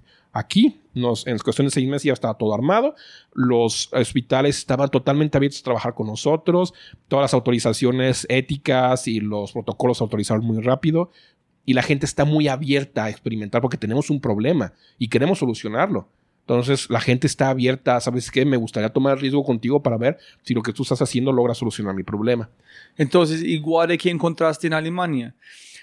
La gente tratando de sonar grande con plata que no tienen, con cosas que no son conectados directamente con las personas. Y dice, no, Silicon Valley, no, ese can de plata, no, aquí con la gente, job to be done. Así sí, es. Guadalajara es. Así no es. hay otras. Sí, dicen que hay muchos problemas en México y muchas dificultades para hacer las cosas. En mi caso, es un país así es el mejor país para estar, para desarrollar algo así. Y obviamente sí, voy muy a menudo a San Francisco a ver mis inversionistas y obviamente sí, tenemos muchas redes allá, pero el desarrollo y la técnica se hace aquí. Y aquí se prueba y aquí se trabaja con, eh, con hospitales y centros de investigación. Ahora estamos trabajando ya con mucha gente en Sudamérica y trabajamos con mucha gente en África. Entonces, hace sentido para nosotros estar de- trabajando de esta forma. Ok, entonces, eh, funcionando. Entonces necesitamos plata Sí, porque todo eso. porque aún así de todos modos se necesita dinero finalmente. Entonces empezamos a buscar inversionistas en México para financiar todo esto. Eh, obviamente estamos hablando que es 2015, ya el ecosistema en México ya está más avanzado, ya hay más fondos de inversión. Sin embargo, ni un solo inversionista en México, de los, todos los que visitamos, se interesó en invertir en nosotros. Ni uno solo. ¿Cuántos pitches hicieron? Calculo que debe haber sido un como 30 más o menos. O sea, yo creo que visité a todos los que en ese momento existían como fondos de inversión aquí en México. Y fue uno, ah, interesante, pero no, fue no, fue... Fue, mira, se oye muy bien la idea, si es una necesidad importante, creo que son un buen equipo, pero yo no invierto en salud. Y aquellos que decían que invertían en salud en realidad están invirtiendo en aplicaciones, en apps para llamar al médico, en apps para videoconferencia con el médico. O sea, no es real tecnología médica, sino realmente aplicaciones para simplificar el proceso de salud, que tiene un riesgo muchísimo menor. Entonces, me imagino que vas a conectar con Y Combinator. Entonces, ¿dónde me ves? Ellos no invirtieron porque que tú estás haciendo es tan avanzado en una forma visionario en conectando mundos que ellos no fueron capaces de ver el retorno de inversión porque no entienden qué tú quieres hacer. Yo creo que fue más el riesgo. Ellos veían demasiado riesgo. eh, sobre todo está esa pregunta de por qué ustedes sí lo pueden hacer y por qué no se ha podido hacer una empresa farmacéutica. O por qué ustedes sí lo han podido hacer y no lo ha podido hacer Harvard. Esa es una pregunta que varias veces me hicieron. O sea, ¿por qué ustedes sí, que están en México? ¿Y por qué unos emprendedores de una startup en Boston, egresados de Harvard, no lo han podido hacer? ¿En qué, en qué, ¿Cómo contestaste? Bueno, para empezar, mi pregunta es, no tengo la más mínima idea. O sea, no me preguntas eso, pregúntale a ellos. Esa es mi respuesta. ¿Por qué tengo que saber yo eso? Segundo, mi respuesta es, no importa, ya lo hicimos. O sea, ¿qué importa si no lo pudieron hacer? Yo lo estoy haciendo. Ese no es, o sea, si empiezas a pensar así, finalmente nunca vas a invertir en nada. O sea, lo- el problema era ese riesgo, esa percepción de riesgo, donde ellos nos veían como que no, no podían creer que eso se pudiera hacer en México, para empezar. Segundo, es una tecnología médica que tenía que ser aprobada por entidades regulatorias y que iba a pasar con FDA y muchas cosas. Entonces, para ellos, y a segunda, además los tiempos de salida al mercado son muy largos. Una vez que yo empezara a hacer pruebas ya, pruebas clínicas y pasar a la parte regulatoria, me iba a tardar dos años en tener el producto en el mercado. Un software o una aplicación, en cuestión de seis meses ya tienes tus clientes, estás generando ingresos, nosotros no. Entonces, para ellos era algo muy complicado, no estaba dentro de sus tesis de inversión, entonces no estaban interesados en invertir. Y André, la, la respuesta linda que Andrés Gutiérrez, otra persona que pasó por YC, dijo es que la gente aquí en Colombia que no, no invirtieron en Rappi o Reyes de Plata es porque no fue algo de comparar. Ellos son los pioneros. Sí. Ellos están iniciando el futuro de tecnología y emprendimiento en Colombia. Entonces, como um, Fernando Fabre de Endeavor Global dijo, no fue una cosa para comprar como en ah, Mercado Libre. Posiblemente ustedes son los pioneros, no hay alguien para comprar si invertimos o no. Y sí, yo creo que sí éramos pioneros en muchas formas de cómo veíamos solucionar un problema, que era un problema obvio, o sea, nadie negaba el problema. Lo que creo que no se entendía muy bien era cómo nuestra propuesta realmente podía ser una propuesta de valor. Y segundo, eso es muy importante. Hay gente que sigue pensando que la salud para los pobres es un problema de filantropía. Y eso no es un problema de No, filantropía, es es un un negocio. negocio y es un problema de modelo de negocio. O sea, que si no se ha solucionado un modelo de negocio que te permita que todo el mundo tenga acceso a salud, que se pague por eso, pero que además sea justo y que sea rentable, es ahí donde no se le ha dado. Entonces nosotros sí lo veíamos así. Los inversionistas mexicanos no lo veían así. Ok, so cero desde 33 o Cero, más. ni un solo peso obtuvimos de inversionistas mexicanos.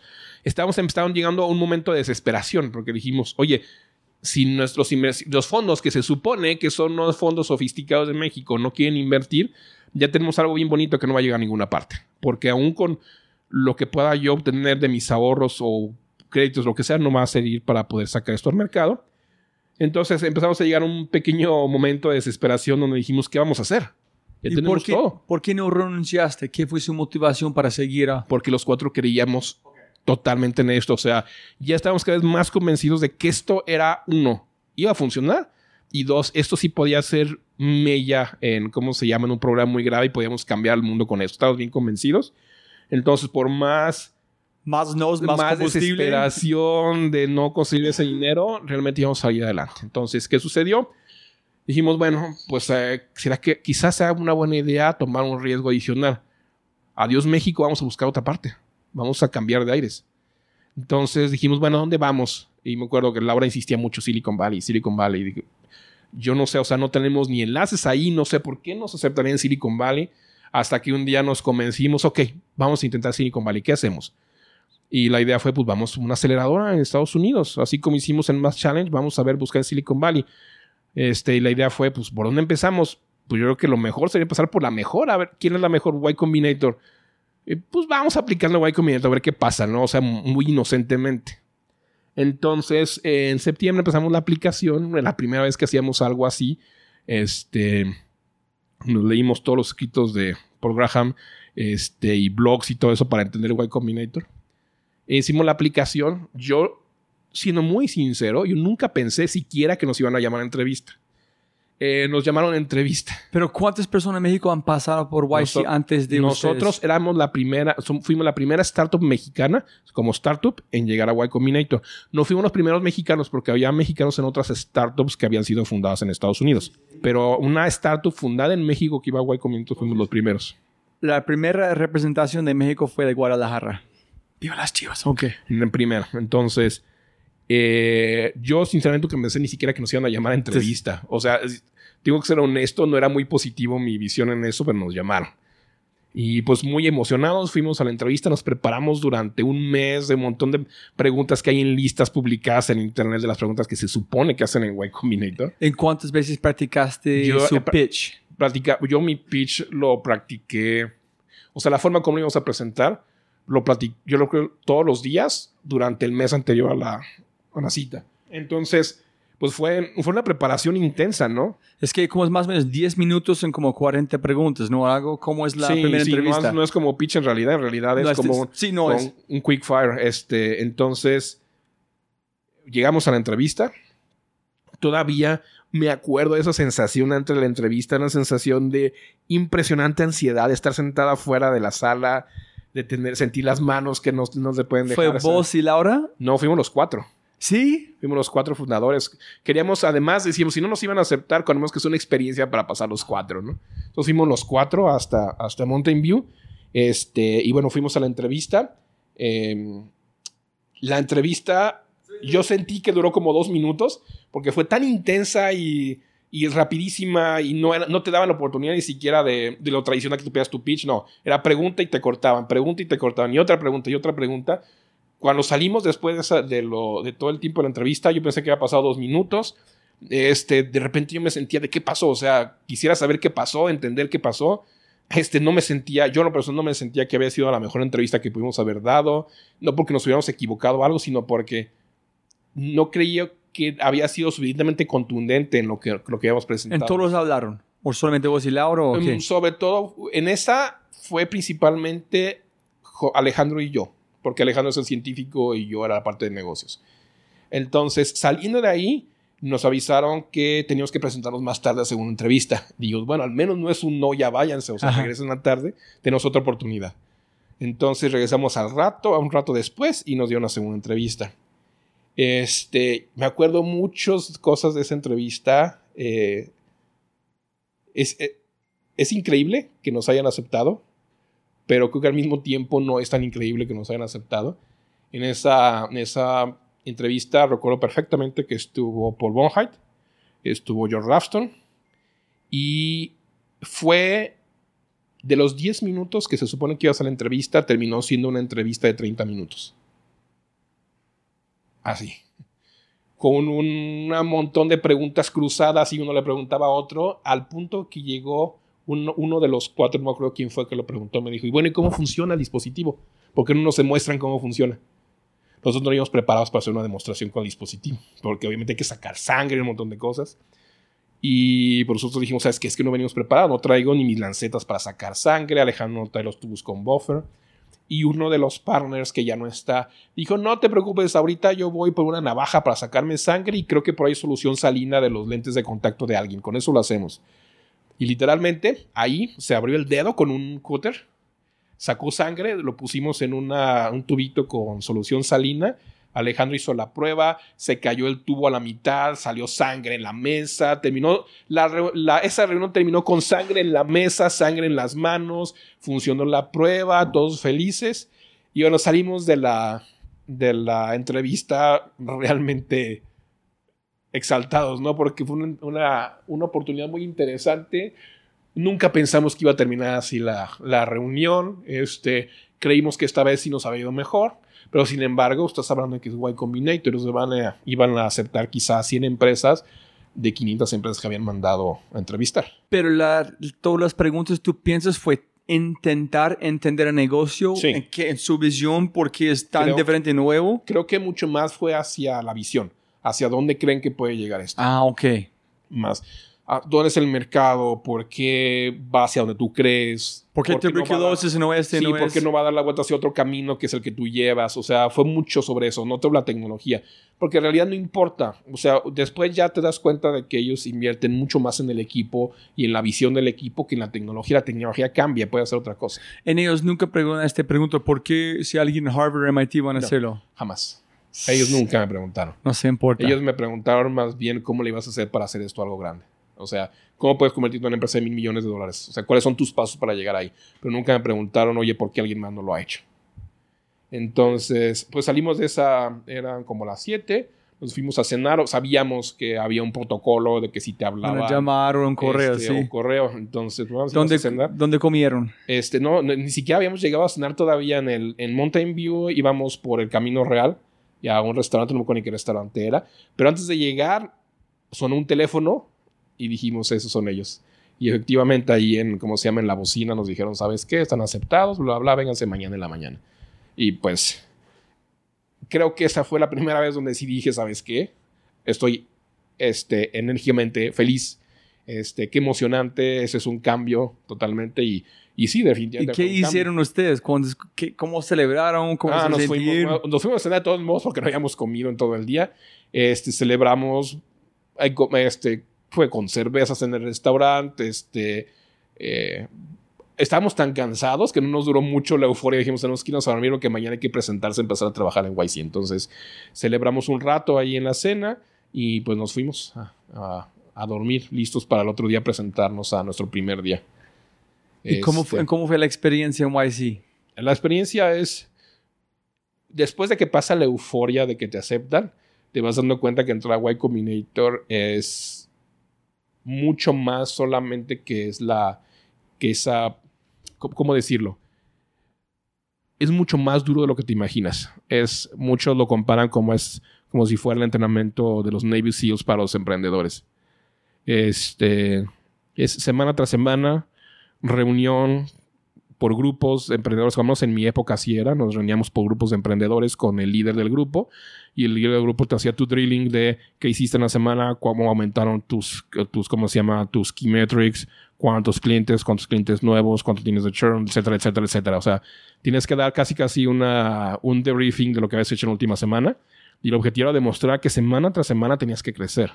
Y obviamente no es lo mismo crecer para una empresa de tecnología que a lo mejor tiene un software as a service o alguien que tiene una aplicación para Sí, consumo. ¿cómo- Para nosotros éramos además una de las, de las pocas todavía empresas de biotecnología en las que había inventado, invertido Y Combinator. Entonces, no había así como que tuvieran todavía una idea de cómo, cómo medir el avance de las de biotecnología como sucede ahora. Entonces, ¿quién fue su mentor? Si ese tan Nuestro, nuevo. sí, nuestro líder de, del grupo fue Jared Friedman. Fue con quien más tuvimos la cercanía. Y, lo que de- decidimos es que nuestra métrica iban a ser este, eh, potenciales usuarios a los que lográramos convencer de firmar, por ejemplo, un term sheet, no, un term sheet, no, perdón, una, un letter of intent. Y por el otro lado, el número de pruebas que ya hemos hecho ya con pacientes. O sea, porque ellos decían y con mucha razón de que una de las formas más importantes para poder convencer a un cliente era demostrar. Estábamos en tiempos de teranos, de el inicio de la caída de teranos. Entonces, si tú quieres, si ellos decían, si tú quieres demostrarle a alguien que tu tecnología funciona y no es otro teranos, tienes que demostrarle que se ha probado. Entonces, uno de tus key metrics tiene que ser cuántos pacientes has probado con tu tecnología para demostrar que esto funciona. Entonces, para nosotros fue, esas semanas fue convencer empresas de que trabajaran con nosotros, convencer hospitales que pudiéramos hacer pruebas con ellos, etc. Entonces, fue un proceso bastante intenso, donde también hubo algunas ideas nuevas de, por ejemplo, pues si ya teníamos el resultado en el teléfono, ¿por qué no utilizar esos datos para generar algo más valioso todavía con los datos? Entonces, llegamos a la idea de hacer un sistema de vigilancia epidemiológica en tiempo real, donde la información se subía a un servidor y tú podías entrar a una sesión en web para ver, por ejemplo, en tiempo real donde iban saliendo los casos nuevos de tuberculosis de tus usuarios. Por ejemplo, si tú eres una ONG trabajando en África y tienes 50 trabajadores comunitarios trabajando en diferentes áreas, tú pudieras ver en tiempo real cada uno los números de casos por día que iba encontrando de tuberculosis. Entonces ya fue como la parte de eliminar este proceso de caminar hasta clínica, en hacerlo ya en como antes de ir a clínica o no? Sí, sí, sí, o sea, es hacerlo lo más, como dicen, lo más cerca del primer contacto con el paciente. Es decir, si el trabajador comunitario va directamente a la comunidad y va casa por casa, que se puede hacer casa por casa sin necesidad de mandar al paciente. Pero nunca fue diseñado por como yo robé mi casa por hacer este. En ese momento todavía no. Eso ya fue una evolución que empezó a pasar ya desde hace como un año más o menos. Pero la idea con este, estoy imaginando, sí, como estas alertas que, oye... Pero ya empezaba a ver en la mente esa idea de, bueno, es una buena primera etapa, pero lo ideal sería que tú lo pudieras mandárselo al paciente directamente y lo pudieras hacer en casa. Este, de hecho, llegamos a platicar con una organización en Estados Unidos de una, un modelo donde, por ejemplo, tú te loguearas a la página web de esta organización, pidieras una, por ejemplo, una prueba de enfermedades transmitidas sexualmente que te llega a tu casa, tú lo hicieras en casa y el resultado llega a la clínica más cercana a ti, tú vas a esa clínica, te dan tu resultado y tu tratamiento de una vez. Entonces, empezar, a, empezar a empujar la tecnología mucho más cercana al paciente. Entonces, más fue tracción, más clientes, más gente usando más. Así es. Eso, la tracción la, la teníamos que medir porque finalmente todavía no se podía comercializar. Entonces, este, pasamos todo el proceso de, ¿cómo se llama?, de Y Combinator con esas métricas. Llegamos avances bien interesantes en esa época y pues llegó Demo Day. Este, en Demo Day nuestro objetivo era, tenemos que levantar dinero y teníamos todavía ese, ese miedo de, bueno, si, si va a haber inversionistas que quieren invertir en algo así. Y sí, efectivamente sí lo subo. Este, el primer inversionista invirtió aproximadamente media hora después de mi pitch. ¿Y cómo fue su pitch? ¿Y cuánto tiempo practicaste su pitch? ¿Y cómo fue el, el, ah, el, pitch para el Dos minutos, ¿no? Sí, es un pitch de... No me acuerdo, eran dos o tres en esa época, pero más o menos. Y por lo entrevistamos, lo, se practica con los partners cuando menos como un mes antes y se van haciendo correcciones, se van haciendo mejoras para tratar de que sea algo muy, muy impactante. ¿En, y muy en qué, cómo, cómo es, si tú puedes decirme los temas principales para el pitches? ¿Qué en quién? ¿Ese es, ah. ¿Qué hacemos? ¿Es para quién? ¿Es el problema? ¿Es el tamaño de mercado? No, en realidad la idea era centrarse en dos ideas nada más. ¿Es qué? Es centrarse en dos ideas. Ajá. Este es el problema y esta es la solución como la planteamos. Las dos ideas y la tercera, este es lo que hemos logrado en las últimas semanas. Nada más. Eso es todo lo que se dijo en, la, en el pitch. Y es algo que utilizábamos mucho como un modelo. Es decir, no vas a hablar de la tecnología, no vas a hablar del mercado, salvo el problema que estás enfrentándote. Y, vas, y para demostrar que esto realmente tiene un impacto, dime lo que hiciste en las últimas semanas. Es decir, logré acuerdos con, no sé, dos, tres empresas farmacéuticas o logramos probar 600 pacientes, etcétera, etcétera. Eso es lo que realmente la atracción y con eso podíamos demostrar, o por eso las startups tenían que demostrar realmente, porque el objetivo era, entras a Y Combinator, Y Combinator te va a acelerar el proceso. Y entonces, si, si no aceleras, es que realmente tu startup no va a llegar muy lejos. Pero si tú demuestras que lograste acelerar el crecimiento en las últimas semanas, es que estás tomando otra acción y significa que el inversionista va a entrar en un momento donde pues realmente, realmente vas a lograr algo grande. ¿Y pero por qué no hablas de tamaño de mercado? Porque Andrés dijo que él dijo Miren, eh, billetera móvil es este tamaño en India, es este tamaño en China, en América Latina no hay nadie está haciéndolo. Ese es porque es el problema, ese es que hemos hecho en los últimos meses, vamos a lanzar en estos países, en próximamente acá, otra vez es en un mercado de 4 trillones de dólares, en ya. Porque finalmente la, son negocios muy diferentes. Ah, entonces cambios un poquito pasaron en el negocio. Ahí, por ejemplo, lo que nosotros teníamos que enfrentar era el reto de Teranos otra vez de Terano estaba tronando en ese momento, empezaban a salir todos los, todos los escándalos, este, lo que se habían metido. Y entonces nosotros teníamos que vencer la resistencia de los inversionistas de invertir en otra empresa de diagnóstico de sangre. Entonces, si el reto era, ¿sabes qué? Es que este no, esta tecnología no funcionaba y invertiste en ella, tenías que demostrar a los inversionistas esta tecnología funciona y demostramos que funciona de esta manera. Y se ha demostrado con pacientes y hemos logrado esto y logramos convencer a estos potenciales usuarios.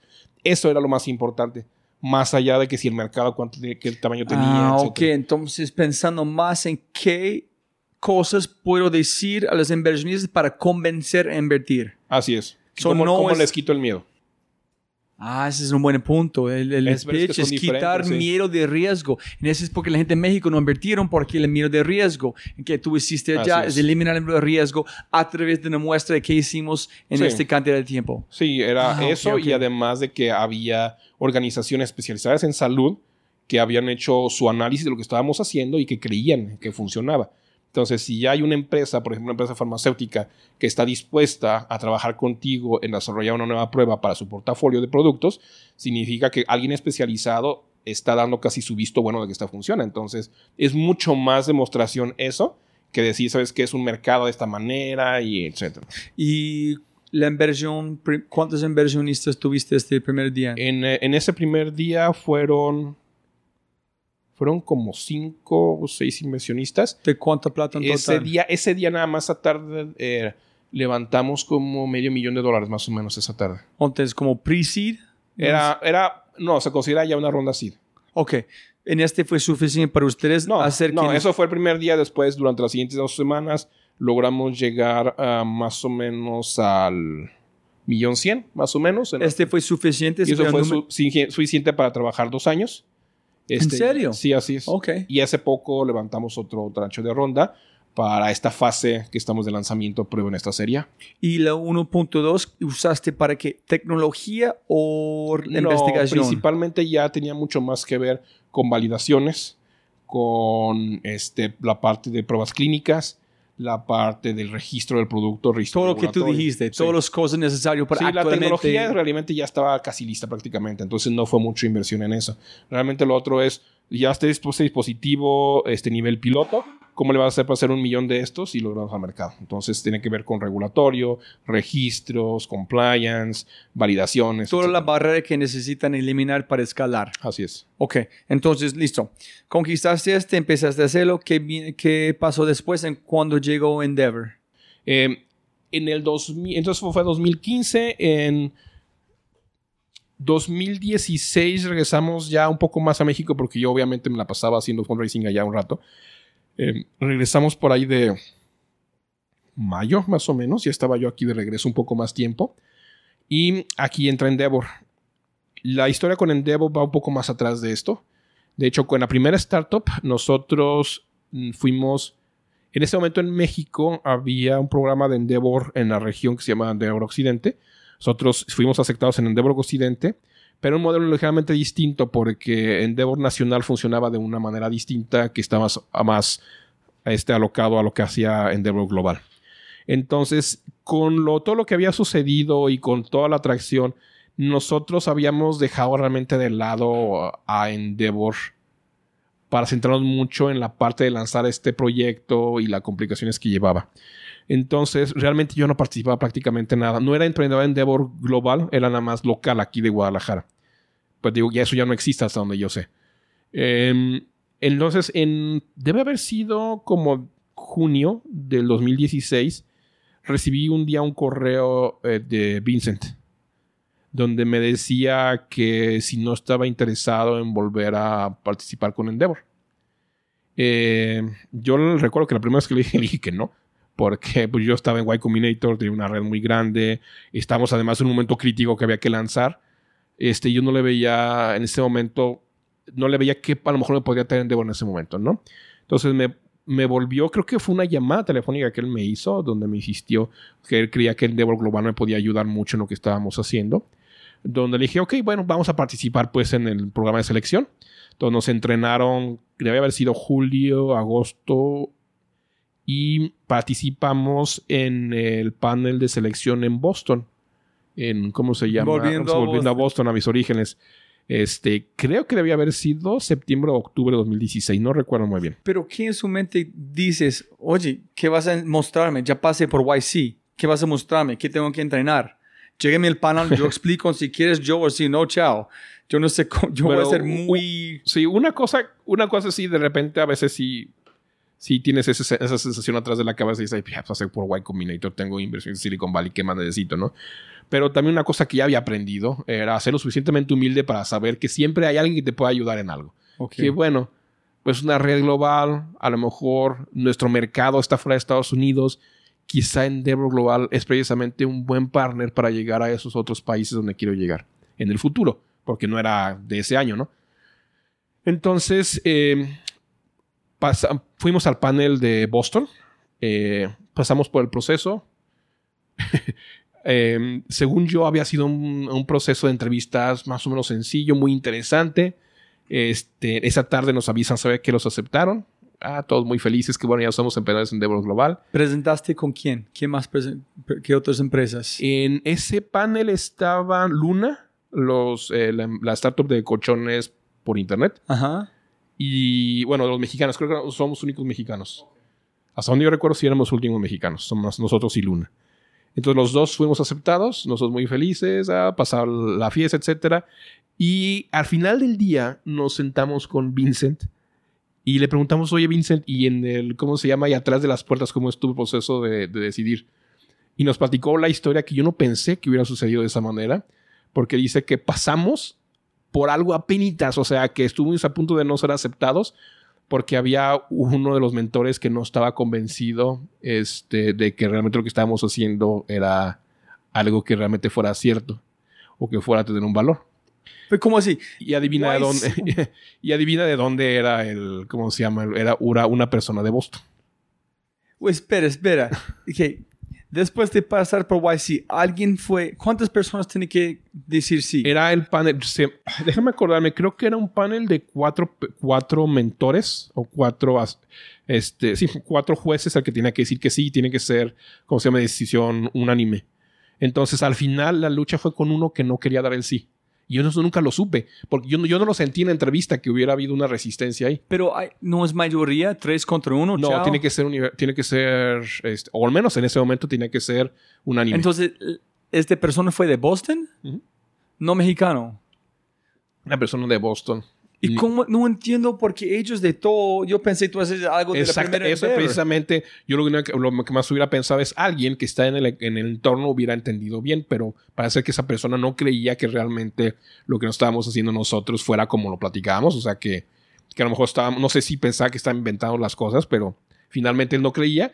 Al final, los otros jueces terminaron doblando la mano para que aceptara de que realmente lo que estábamos, que había, que había demostración de que lo que estábamos haciendo realmente era, funcionaba y que tenía una atracción. Debe ser como algo que si tú pasas por YC, entras en un mercado emergente, debe ser un pas casi de una. Si la gente que han visto las empresas más grandes del mundo, cambian el mundo, ven valor en ustedes, Sí, en ese momento ya estamos trabajando con empresas muy grandes. Eso es precisamente lo que yo me cuestionaba en la cabeza y durante un buen tiempo me lo pregunté mucho. ¿Qué de cómo presento la situación hace que algunas personas crean que no es una oportunidad? Y es algo que después fui ah, trabajando con el tiempo de mejorar la forma este, de cómo platico sobre la oportunidad, etcétera, el pitch, ¿no? Pero finalmente nos aceptaron y ya empezamos a trabajar el 2016 este, y cosa que yo no sabía, nos empezamos a involucrar muchísimo en Endeavor de repente. Y al día de hoy, este, yo te puedo decir que tengo en el WhatsApp a, ¿cómo se llama? A Sophie. Sophie Cron, que es la cabeza de Healthcare, yo creo que platicamos, si no diario, una o tres veces a la semana, ¿no? Entonces, estamos muy cercanos ya en Endeavor, participamos con mucho Endeavor, nos ha ayudado. Lo que yo pensé que a lo mejor podía ayudar terminó siendo un valor increíble en este momento para la empresa este, de todo lo que nos está ayudando a entrar a esos mercados potenciales que estamos buscando ahorita. Sí, con mercados similares, ¿no? ¿Y quién, quién fue su mejor mentor de todo? Ah, es difícil porque cada uno de los mentores tiene un impacto en una determinada parte del proceso. Pero yo te puedo decir que mis tres mentores que son mi consejo de asesores de Endeavor, que están, que son Endeavor la persona aquí en México, este, han tenido un impacto impresionante sobre la empresa. Este. Y son con quien me reúno continuamente y son gente que tiene muchísima experiencia en la empresa en la industria farmacéutica. Han hecho muy buenas introducciones que me han cuestionado continuamente qué es lo que estamos haciendo, el modelo, tracción, cómo vamos avanzando, el roadmap. Entonces, finalmente ha tenido, insisto, un impacto muy importante en el avance de la empresa. ¿Cómo se llama? Uno es Miguel Salazar, que es el es VP de Beringer Ingelheim interesante ver Ingram apareció nuevamente en la historia de Unima. Este, él es el VP para México y Centroamérica. Este, y Rafael Wall, que es el presidente de Canifarma, es la Cámara Nacional de la Industria Farmacéutica. Eh, y ellos han sido un soporte muy importante desde la parte de comercial, por ejemplo, con Miguel, que ha sido muy importante, como la parte que tiene con regulación y con la parte de mercados internacionales con Rafael. ¿Qué es lo más valioso que ha recibido siendo parte de esta red de emprendedores de Endeavor? Las conexiones a otros mercados emergentes, ¿qué? Mm, Yo creo que las conexiones a mentores que tienen muchísima experiencia en exactamente lo que yo estoy trabajando. Yo te puedo decir que tengo, desde mis mentores en México, tengo mentores en... Tengo un mentor en Sudáfrica, uno en Beijing, uno en París. Este, ahorita ya tenemos más relación con el grupo que está en Colombia, en Chile. Este, entonces, te digo, mis mentores, en- por ejemplo, en, en París, es una persona que tiene mucha experiencia en Digital Health, que me ha ayudado bastante con la parte de cómo visualizar la parte de datos, la parte del modelo de negocio. Este, nuestro mentor en Beijing está trabajando muy fuerte con nosotros para buscar un roadmap para entrar al mercado chino. Este, te digo, es gente que tiene años de experiencia en esto y sobre todo creo que la mm, e- ese es esa fit cultural con Endeavor de los mentores es muy importante porque todos están muy abiertos a ayudar a, a utilizar sus redes y facilitársela bien todo lo que puedan. Y si tú puedes diferenciar el poder de YC contra el poder de, de Endeavor, ¿cuál sería la gran diferencia entre los dos? Ah, ah, es muy diferente. Eh, en YC es sí es de bueno los normalmente los eh, los partners son, son mentores pero mm, el valor más grande de Y Combinator está en la red de los emprendedores los mismos alumni de YC los mismos alumnos de YC es el valor más fuerte que tienen porque puedes a través de ellos seguramente conocen a la persona que estás buscando en cualquier parte del mundo entonces, ellos, mm, por ejemplo, puedes acudir a ellos, tienes una duda desde, oye, ¿qué me conviene más para incorporar la empresa en China?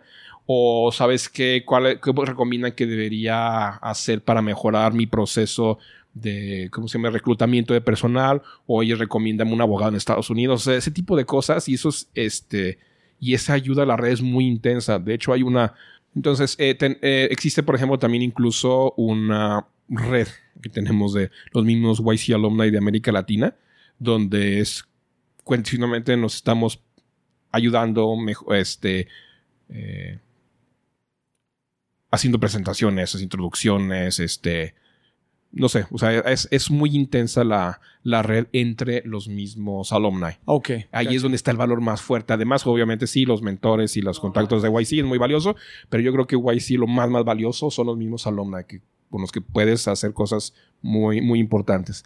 Y en Endeavor, creo que el valor más fuerte son precisamente los mentores de la red, que puedes encontrar mentores de la red en muchos países del mundo, con muchos tipos de habilidades distintas, con muchos tipos de experiencia, y que finalmente es gente que puede ser un contacto muy importante en ese mercado para llegar a encontrar un socio estratégico, un inversionista, etc. Ah, sí, yo entiendo la diferencia posiblemente es porque tú dijiste es como Navy SEALs, entonces armas una amistad de algo que solamente poca gente en el mundo Sí. han vivido y el otro con Endeavors tiene que mostrar que han pasado por algo como Y Combinator Sí. para recibir un mentor que pueda abrirse Sí, puertas. sí, esos mentores, es que esos mentores estás hablando de gente que tiene, son altos ejecutivos de la industria, que tienen 50 años de experiencia haciendo algo, que te pueden, con una sola llamada que hagas con ellos, una sola presentación te puede cambiar algo.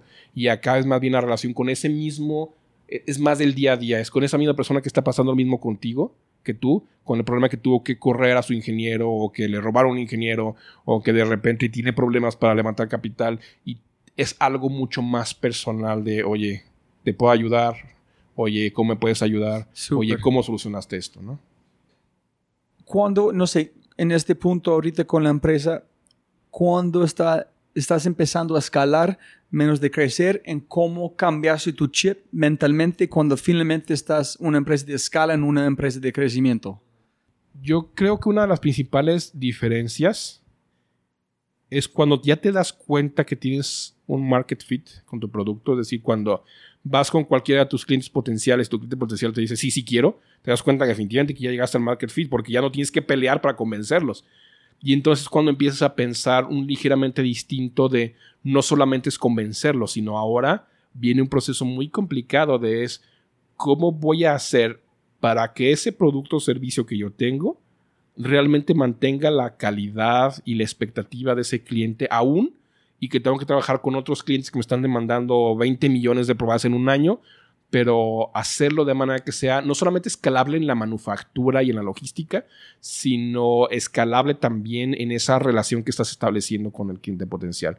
Entonces es ahora cuestión de, de, pensar mucho más en no solamente la calidad del producto y la tecnología, sino en lo que estás tú teniendo como valor para ese potencial cliente. Porque nuestro producto, nuestro modelo de negocios no es tener un portafolio de productos y vendérselos a todo el mundo, sino establecemos una relación con una empresa grande y buscamos que nuestra plataforma le solucione un problema en diagnóstico. Entonces, es una relación mucho más cercana, donde yo tengo que tener contacto con su equipo de marketing, con su equipo médico, tenemos que pensar todos juntos. Entonces, es un, es un modelo donde escalar eso es algo complicado porque implica también escalar la calidad de una relación con ellos. Y eso es muy interesante. Álvaro dijo, Skyler, dijo algo similar que dijo es, por ejemplo, pensar, cuando tú estás tratando de vender, es la gente no tiene expectativas porque no sabes que tú estás convenciendo algo. Cuando la gente quiere, ellos tienen una percepción de qué es. Si ustedes no cumplen con esta ilusión o esta visión que es, pierdes todo. Entonces, alguien llega a Disneyland con miles de expectativas. Y si no es, Disney pierden todo. Entonces, tú tienes que sobre llevar algo menos de solamente cumplir algo, que es mucho más complicado. No, y eso implica hasta hasta tu estructura de tu equipo, porque no necesariamente es igual un equipo que fue construido para llegar a un objetivo lo más rápido posible que un equipo que está construido para el largo plazo. Este, las visiones incluso de las personas del equipo son distintas. Muchas veces hay que cambiar ese switch de ok, si vamos a velocidad, pero ya no es nada más aviéntame y genera ideas, sino ahora piensa cuál es la necesidad de este usuario. O sea, tienes que pensar en si este usuario lo que espera es esto, tenemos que cumplir sus expectativas. Entonces tienes que pensar también en función del usuario. Entonces ya no es netamente técnico, ya no es netamente ciencia, ya implica empezar a pensar desde un punto de vista de desarrollo del cliente, desde un punto de vista de que tenemos que tener más cercanía con el cliente. Mi investigador ya no tiene que estar encerrado en laboratorio, sino tiene que participar en reuniones donde va a participar el equipo contrario de, la, de tu cliente y tenemos que hablar en un idioma similar, etc. Entonces empiezas a tener ya ciertos cambios en la, en la cultura del equipo que ya te acerca a un equipo que tiene que empezar a pensar en escala, empezar a pensar en calidad, en repetibilidad, en satisfacción del cliente, etc. Entonces tu equipo también tiene que cambiar su Y es una evolución complicada porque incluso ahora con el tipo de persona que estamos buscando, este, ya también empezamos a valorar no solamente la posibilidad de pensar creativamente, sino incluso también un poco de experiencia tratando con clientes. O sea, si hay una persona que tiene ya experiencia trabajando, haciendo partnerships con empresas farmacéuticas, es un valor adicional para la empresa que antes que nos estamos juntando, nos estábamos centrando mucho en la parte de el anticuerpo del tiburón y el software y etcétera, etcétera, en la parte técnica. Ah, ok, chévere, chévere. ¿Qué es la, qué temas o retos te quitan el sueño en este momento? Ah, pues mira, obviamente estamos ahorita haciendo esa transición para empezar a la fase de crecimiento y escalamiento. Em, una de las cosas que más me, me preocupa, por ejemplo, bueno, que me, que me quita el sueño, es esa, esa transición hacia un modelo de crecimiento acelerado, pero mucho más hacia afuera que hacia adentro. Es decir, tengo que armar un equipo con personas que no necesariamente hay muchas en México.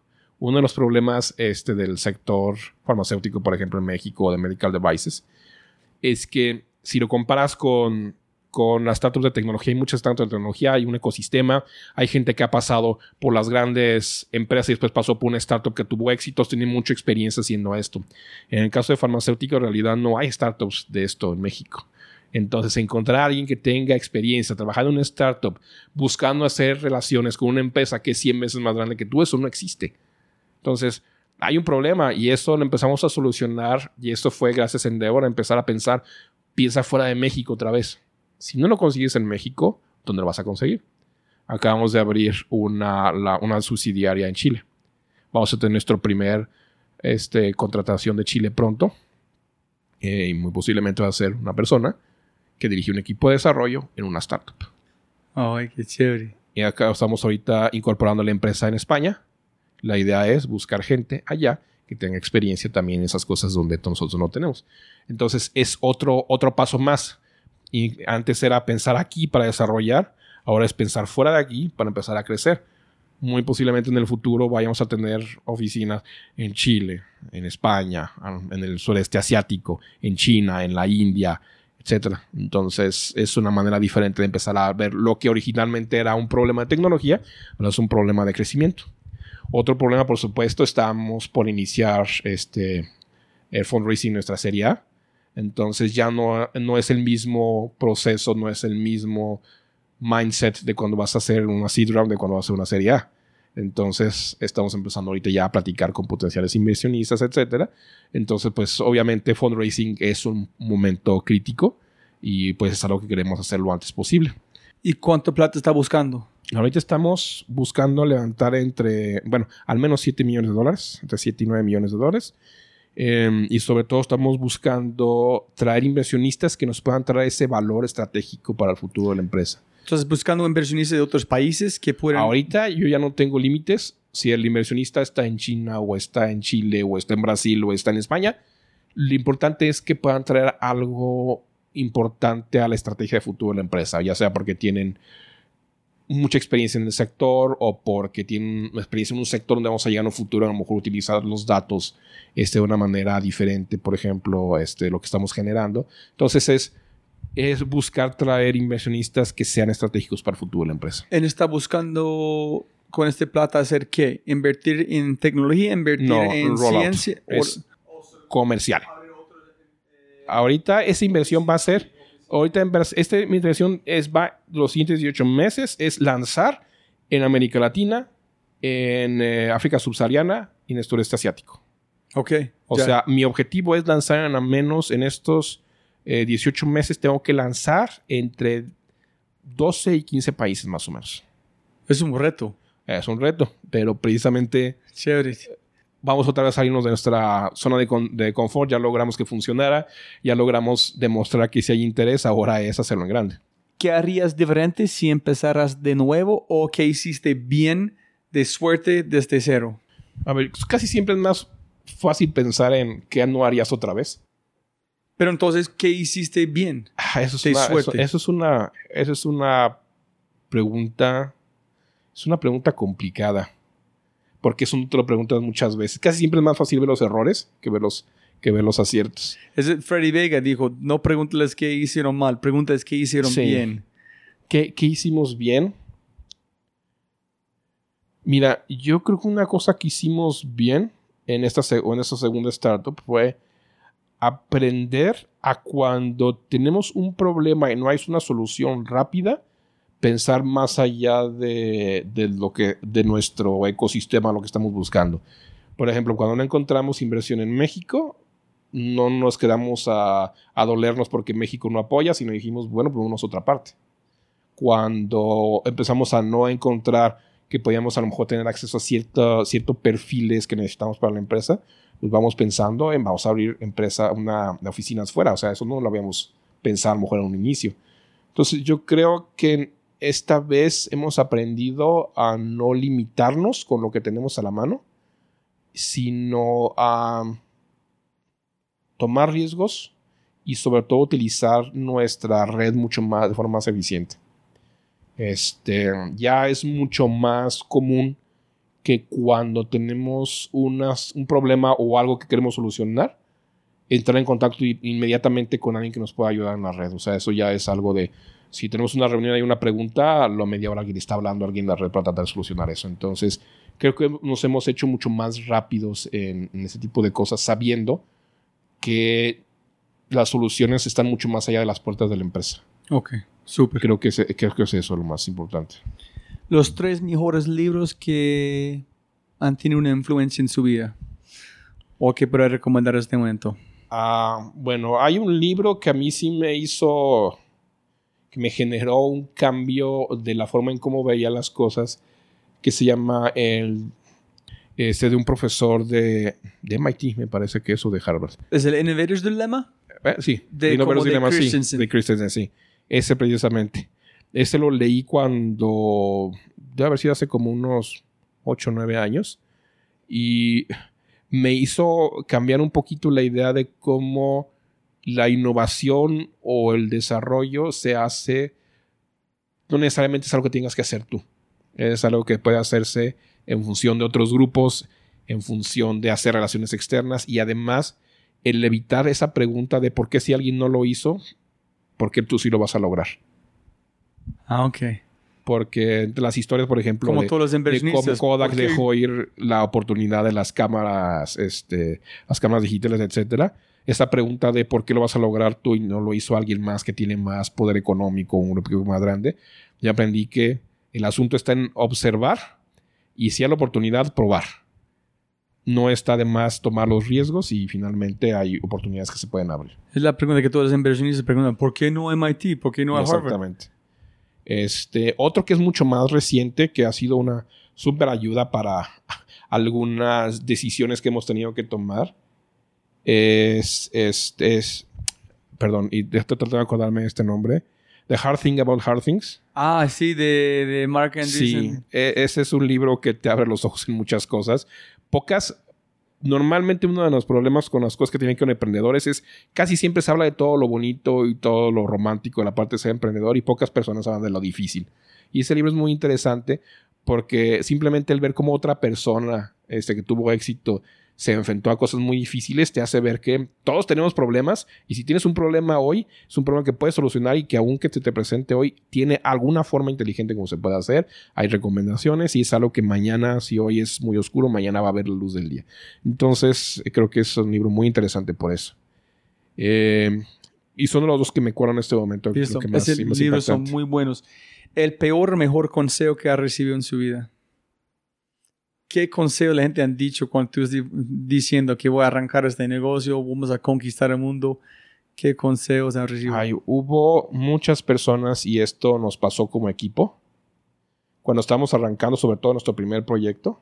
¿Con, la, ah, ¿Con la parte con la vacuna Sí, o después? No, no, no, de- no. Ya cuando estábamos en este, ya habíamos demostrado que podemos hacer cosas. Entonces, el problema fue al inicio. Que realmente pensaban que estamos perdiendo el tiempo. O sea, que. Afortunadamente, mi familia siempre fue muy. La familia siempre fue. ¿Cómo se llama?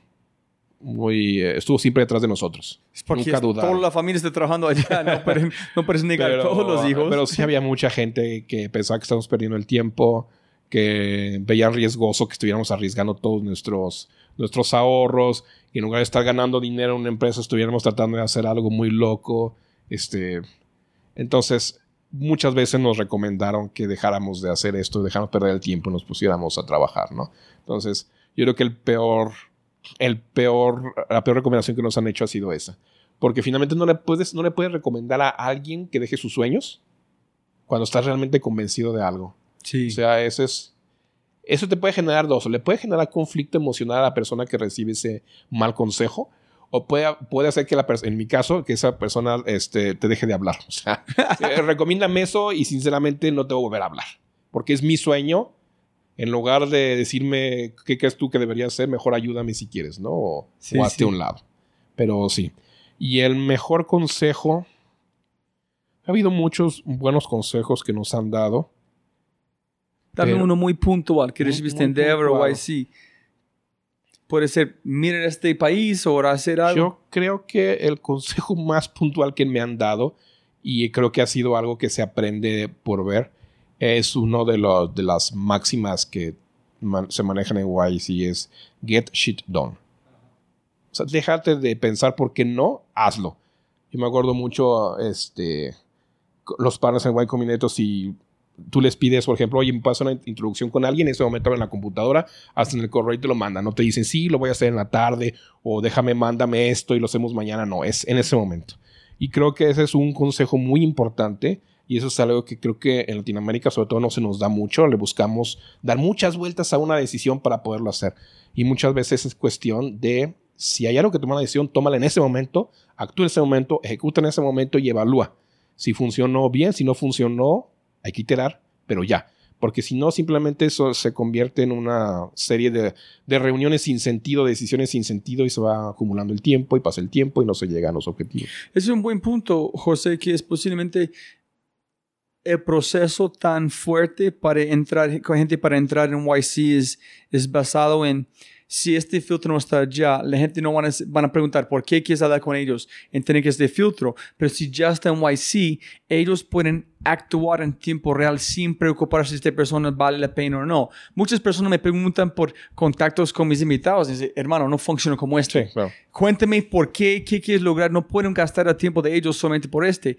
Entonces en YC no hay problema porque estos equipos todo vale la pena para una introducción en Get Shit Done y eso se refleja, por ejemplo, a nosotros nos pasa, si tenemos una reunión, vamos a tomar una decisión sobre producto, es una decisión que si ya en ese momento decimos que se hace, se empieza a hacer en ese momento. No pasamos a la siguiente semana y, oye, eh, platicamos esto la semana pasada, ¿qué piensan en este momento? No. Si se toma una decisión en ese momento, se empieza a hacer. Y si no lo podemos hacer nosotros, en ese momento le hablamos a alguien que lo pueda hacer. O sea, el asunto es hacerlo ya porque finalmente el valor más importante cuando eres un startup es tu capacidad de ejecución. No tienes más ¿cómo se llama? Más dinero que una gran empresa para hacerlo, no tienes más personal, a veces tienes limitaciones en el talento que puedes tener, entonces lo único que te queda es la facilidad de ejecutar rápido y es una gran diferencia, yo, a mí me consta mucho, de trabajar en una gran empresa global que tiene oficinas en 120 países y que tienes que pedirle permiso a medio mundo para hacer algo, a cuando en cuestión de una reunión tomas una decisión y se ejecuta hoy. Y ahí es donde una startup puede precisamente tener mucho éxito. Ese dijo Jonathan de Green, igual, hazlo, do it. No es tiempo de hablar, toma una decisión y hazlo. En Adriana Suárez dijo el igual de el gerente de Endeavor en um, Colombia. Dijo la diferencia una grande empresa, una empresa es velocidad. Punto. Exactamente. Y eso es algo que a veces no se nos da mucho en América Latina, pero que aquellas personas que han tenido la oportunidad de estar en contacto con ecosistemas mucho más avanzados en cuestiones de startups como lo que soy en Silicon Valley, bueno, aprendes ese tipo de valores importantes de ejecutar rápido. Y ejecutar sin miedo, es decir, tomas una decisión y la ejecutas, sin el miedo de no va a funcionar. Sí, es posible que no funcione, pero si no lo haces, de todos modos no va a funcionar. Entonces hazlo y si no funciona, itera y hazlo de diferente manera. Pero si te da miedo ejecutarlo, de todos modos no va a funcionar y no va a suceder nada. Si pudieras poner una cartelera como enorme enfrente del aeropuerto internacional en DF, ¿qué mensaje vas a poner? Yo creo que sería ese, porque ese es un, ese es un consejo bueno para todos los mexicanos. Get shit done. Get shit done. Get porque shit done. sí, aquí se da eso de que pasan las semanas y no sucede nada. Vas a poner ya en, en, en, inglés. Get shit done. Sí, así es. Get, listo. Eh,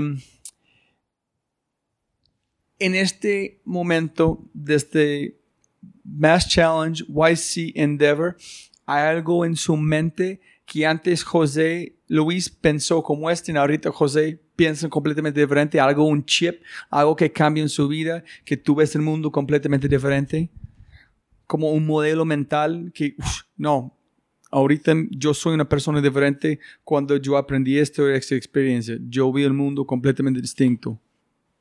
Um, yo creo que tiene mucho que ver con con la, la no, no, es una posición mental, pero una, una mentalidad de iterar y probar. Yo sí te puedo decir que a lo mejor desde un inicio yo pensaba en un proceso, por ejemplo, de tener un startup como si fuera una línea que tiene pasos y que tienes que estar, tienes que estar planeando cómo llegar al triunfo desde el día uno. Cuando realmente el trabajo en una startup es casi iterar todos los días y no puedes pensar que, seis, que dentro de seis meses tu startup necesariamente es exactamente lo mismo que estás pensando que iba a ser. Y al inicio eso está muy relacionado con el concepto de fracaso Porque luego te pone, eh, tienes esta idea, y eso también otra vez creo que es mucho latinoamericano, que el, si no se logra algo como tú lo habías planeado, es un fracaso. Cuando no necesariamente es un fracaso, es un proceso donde aprendiste algo, donde tienes una conclusión de algo, y es el momento de cambiar las cosas para que sucedan diferente. Entonces, si yo, por ejemplo, es el asunto de nosotros empezamos pensando que íbamos a hacer pruebas en animales. Y de repente un día platicamos con gente de que decía, tenemos un problema serio con salud humana. Y ahí dijimos, ¿sabes qué? Es momento de iterar, o sea, aprendimos algo importante. No es un fracaso que no hayamos hecho pruebas en animales, es una oportunidad que encontramos. Y el fracaso, una, una de las enseñanzas más importantes es que el fracaso es parte del proceso y hay que buscar fracasar lo más rápido posible y a mejor costo posible y por eso es iterar. Entonces, si yo me espero a que todos los astros se alineen para que todo salga perfecto, nunca vas a tener un producto. Lo mejor es, si tienes algo ahorita, sácalo y arriesgate a que alguien lo vea, arriesgate a que alguien que diga está mal, arriesgate a que alguien que diga está bien, arriesgate a que diga, sabes que dedícate a otra cosa, pero arriesgate, arriesgate a que alguien lo vea porque si no, tomas ese riesgo y te esperas a que, otra vez a que todo se alinee y es muy tarde. Y además, sinceramente nunca vas a saber finalmente si era lo que te tienes que hacer. O sea, no hay mejor manera de saber qué quiere el cliente sino exponerte precisamente tu producto a ver qué es lo que piensa el cliente. Sin duda. José, ¿hay algo que olvidamos de mencionar o algo que tú quieres mencionar dejar a la gente escuchando antes de terminamos? Bueno, pues en, que estamos eh, en este momento creo que lo mencioné. Eh, ahorita estamos ya cerca de lanzar este, nuestra primera prueba al mercado. Esperamos ya tener aprobación regulatoria en Unión Europea y en México por ahí del mes de octubre, por lo cual estaríamos esperando la posibilidad de, lanzar a finales de este año eh, y crecer el siguiente año. El siguiente año mi objetivo es al menos lanzar en siete países el siguiente año, que es un reto muy agresivo. Eh, y detectar qué enfermedades. Ahorita trabajamos, lo primero que vamos a lanzar es la prueba de tuberculosis, que es la que se desarrolló, ya tiene pruebas clínicas y todo. Y ahorita lo que también estamos buscando es, eh, empezamos a desarrollar ciertas pruebas en animales, que estamos retomando ese tema que originalmente fue lo que detonó esto, regresar al mercado de salud animal, porque hay muy buenas oportunidades, sobre todo en América Latina, para eso. Em, y estamos en este proceso donde está, está, está viendo ese cambio, esa inflexión de una empresa centrada en desarrollar a una empresa centrada en lanzar. Entonces es un ah, paso, es un paso importante donde va a haber un switch que hay que mover en todos los que trabajamos en la empresa, entrar personas con diferentes habilidades, diferentes experiencias también a la empresa, hay que levantar dinero para eso. Entonces, estamos en un punto donde estamos ya en la inflexión de ese crecimiento y pues obviamente es un, es un proceso, es un proceso que es complicado, es un proceso donde hay riesgos, pero es un proceso donde estamos, creemos que estamos ya en la posibilidad de tener un éxito bastante grande. Trabajamos con muchísimas organizaciones globales muy importantes que son los stakeholders más importantes a lo global. Están convencidos de lo que estamos haciendo. Este, a veces más bien les tengo que decir, no, ya no, por favor, ya no me inviten a hacer cosas me han invitado a proyectos para hacer pruebas en otros países, etcétera. A veces casi les tengo que decir ya no, por favor, vamos a concentrarnos en lanzar. Pero hemos tenido muy buen, una muy buena recepción. Este, estamos teniendo mucho éxito fuera de México. Ahorita tenemos proyectos en Ecuador, en, obviamente en Chile, en Perú, en Colombia, México, estamos viendo uno para Guatemala, Indonesia, en Zimbabue, en Zambia, en Sudáfrica. Entonces es un momento muy, muy interesante para la empresa. Creo que excede lo que yo pensé que íbamos a estar en este momento con la empresa. Ha sido muy acelerado el último año. Pero además, eh, pero fuera de eso también nos da la, la posibilidad otra vez de darnos cuenta, lo, como lo que sucedió en 2000, 2010, de decir, ¿sabes qué? Lo estamos logrando. O sea, nos propusimos hacer algo extremadamente complicado, extremadamente agresivo y lo estamos dando. Entonces es el momento de pensar todavía más agresivo. realmente tenemos la posibilidad de cambiar al mundo y hay que hacerlo. Es, es, algo que be careful what you wish for. ya está logrando. Así es. Ahí fue una presentación de, de um, Benedict Evans, de Andreessen Horowitz, presentando en 2018 finales, diciendo que aquí es el mercado de farmacéutico, aquí es de healthcare, etc. Global healthcare es como 7.2 trillones de dólares. Ok, ese, es el, eh, um, potencial de ese mercado. ¿Cuál es el mercado de prevención? ¿En cuál es el valor o el mercado de no morir? que dónde estás. Si una persona tiene una enfermedad que es contagiosa, puede matar 20 más personas, ¿cuál es el valor de no de 20 personas no van a morir? Ustedes están este con tecnología en salud es el futuro. Entonces, pero ¿cómo se puede poner en valor de no morir? Sí. Es, es, es, tan complicado donde van esas cosas. Yo no sé.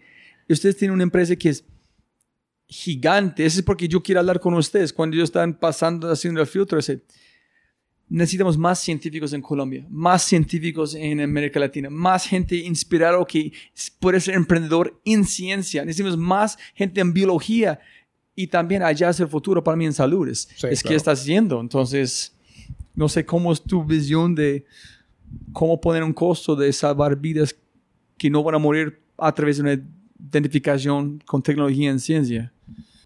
Ah, eso, ese es, creo que es uno de los problemas más importantes que yo he visto con, con todos los proyectos globales de erradicación de enfermedades, que hay una disonancia fuerte entre lo que, entre lo que se considera un necesitamos tantos billones de dólares para poder detener la epidemia de tuberculosis.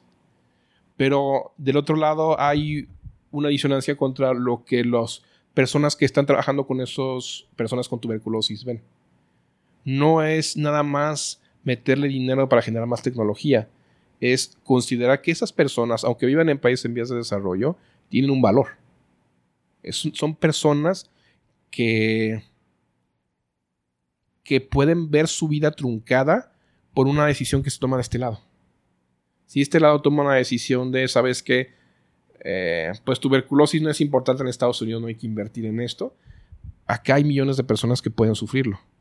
Y es es un problema complicado porque se sigue viendo otra vez la salud, sobre todo en países en vías de desarrollo, con un problema de filantropía. De cómo utilizar mi dinero para dar la oportunidad a alguien de sobrevivir.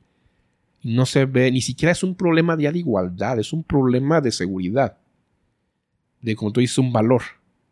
Si estas personas no se curan, esa enfermedad se puede expandir y puede afectar al resto de la población y ese valor que no se le otorgó a estas personas que tenían que ser tratadas es un valor que se va todavía a crecer más por el efecto que va a tener sobre el resto del mundo.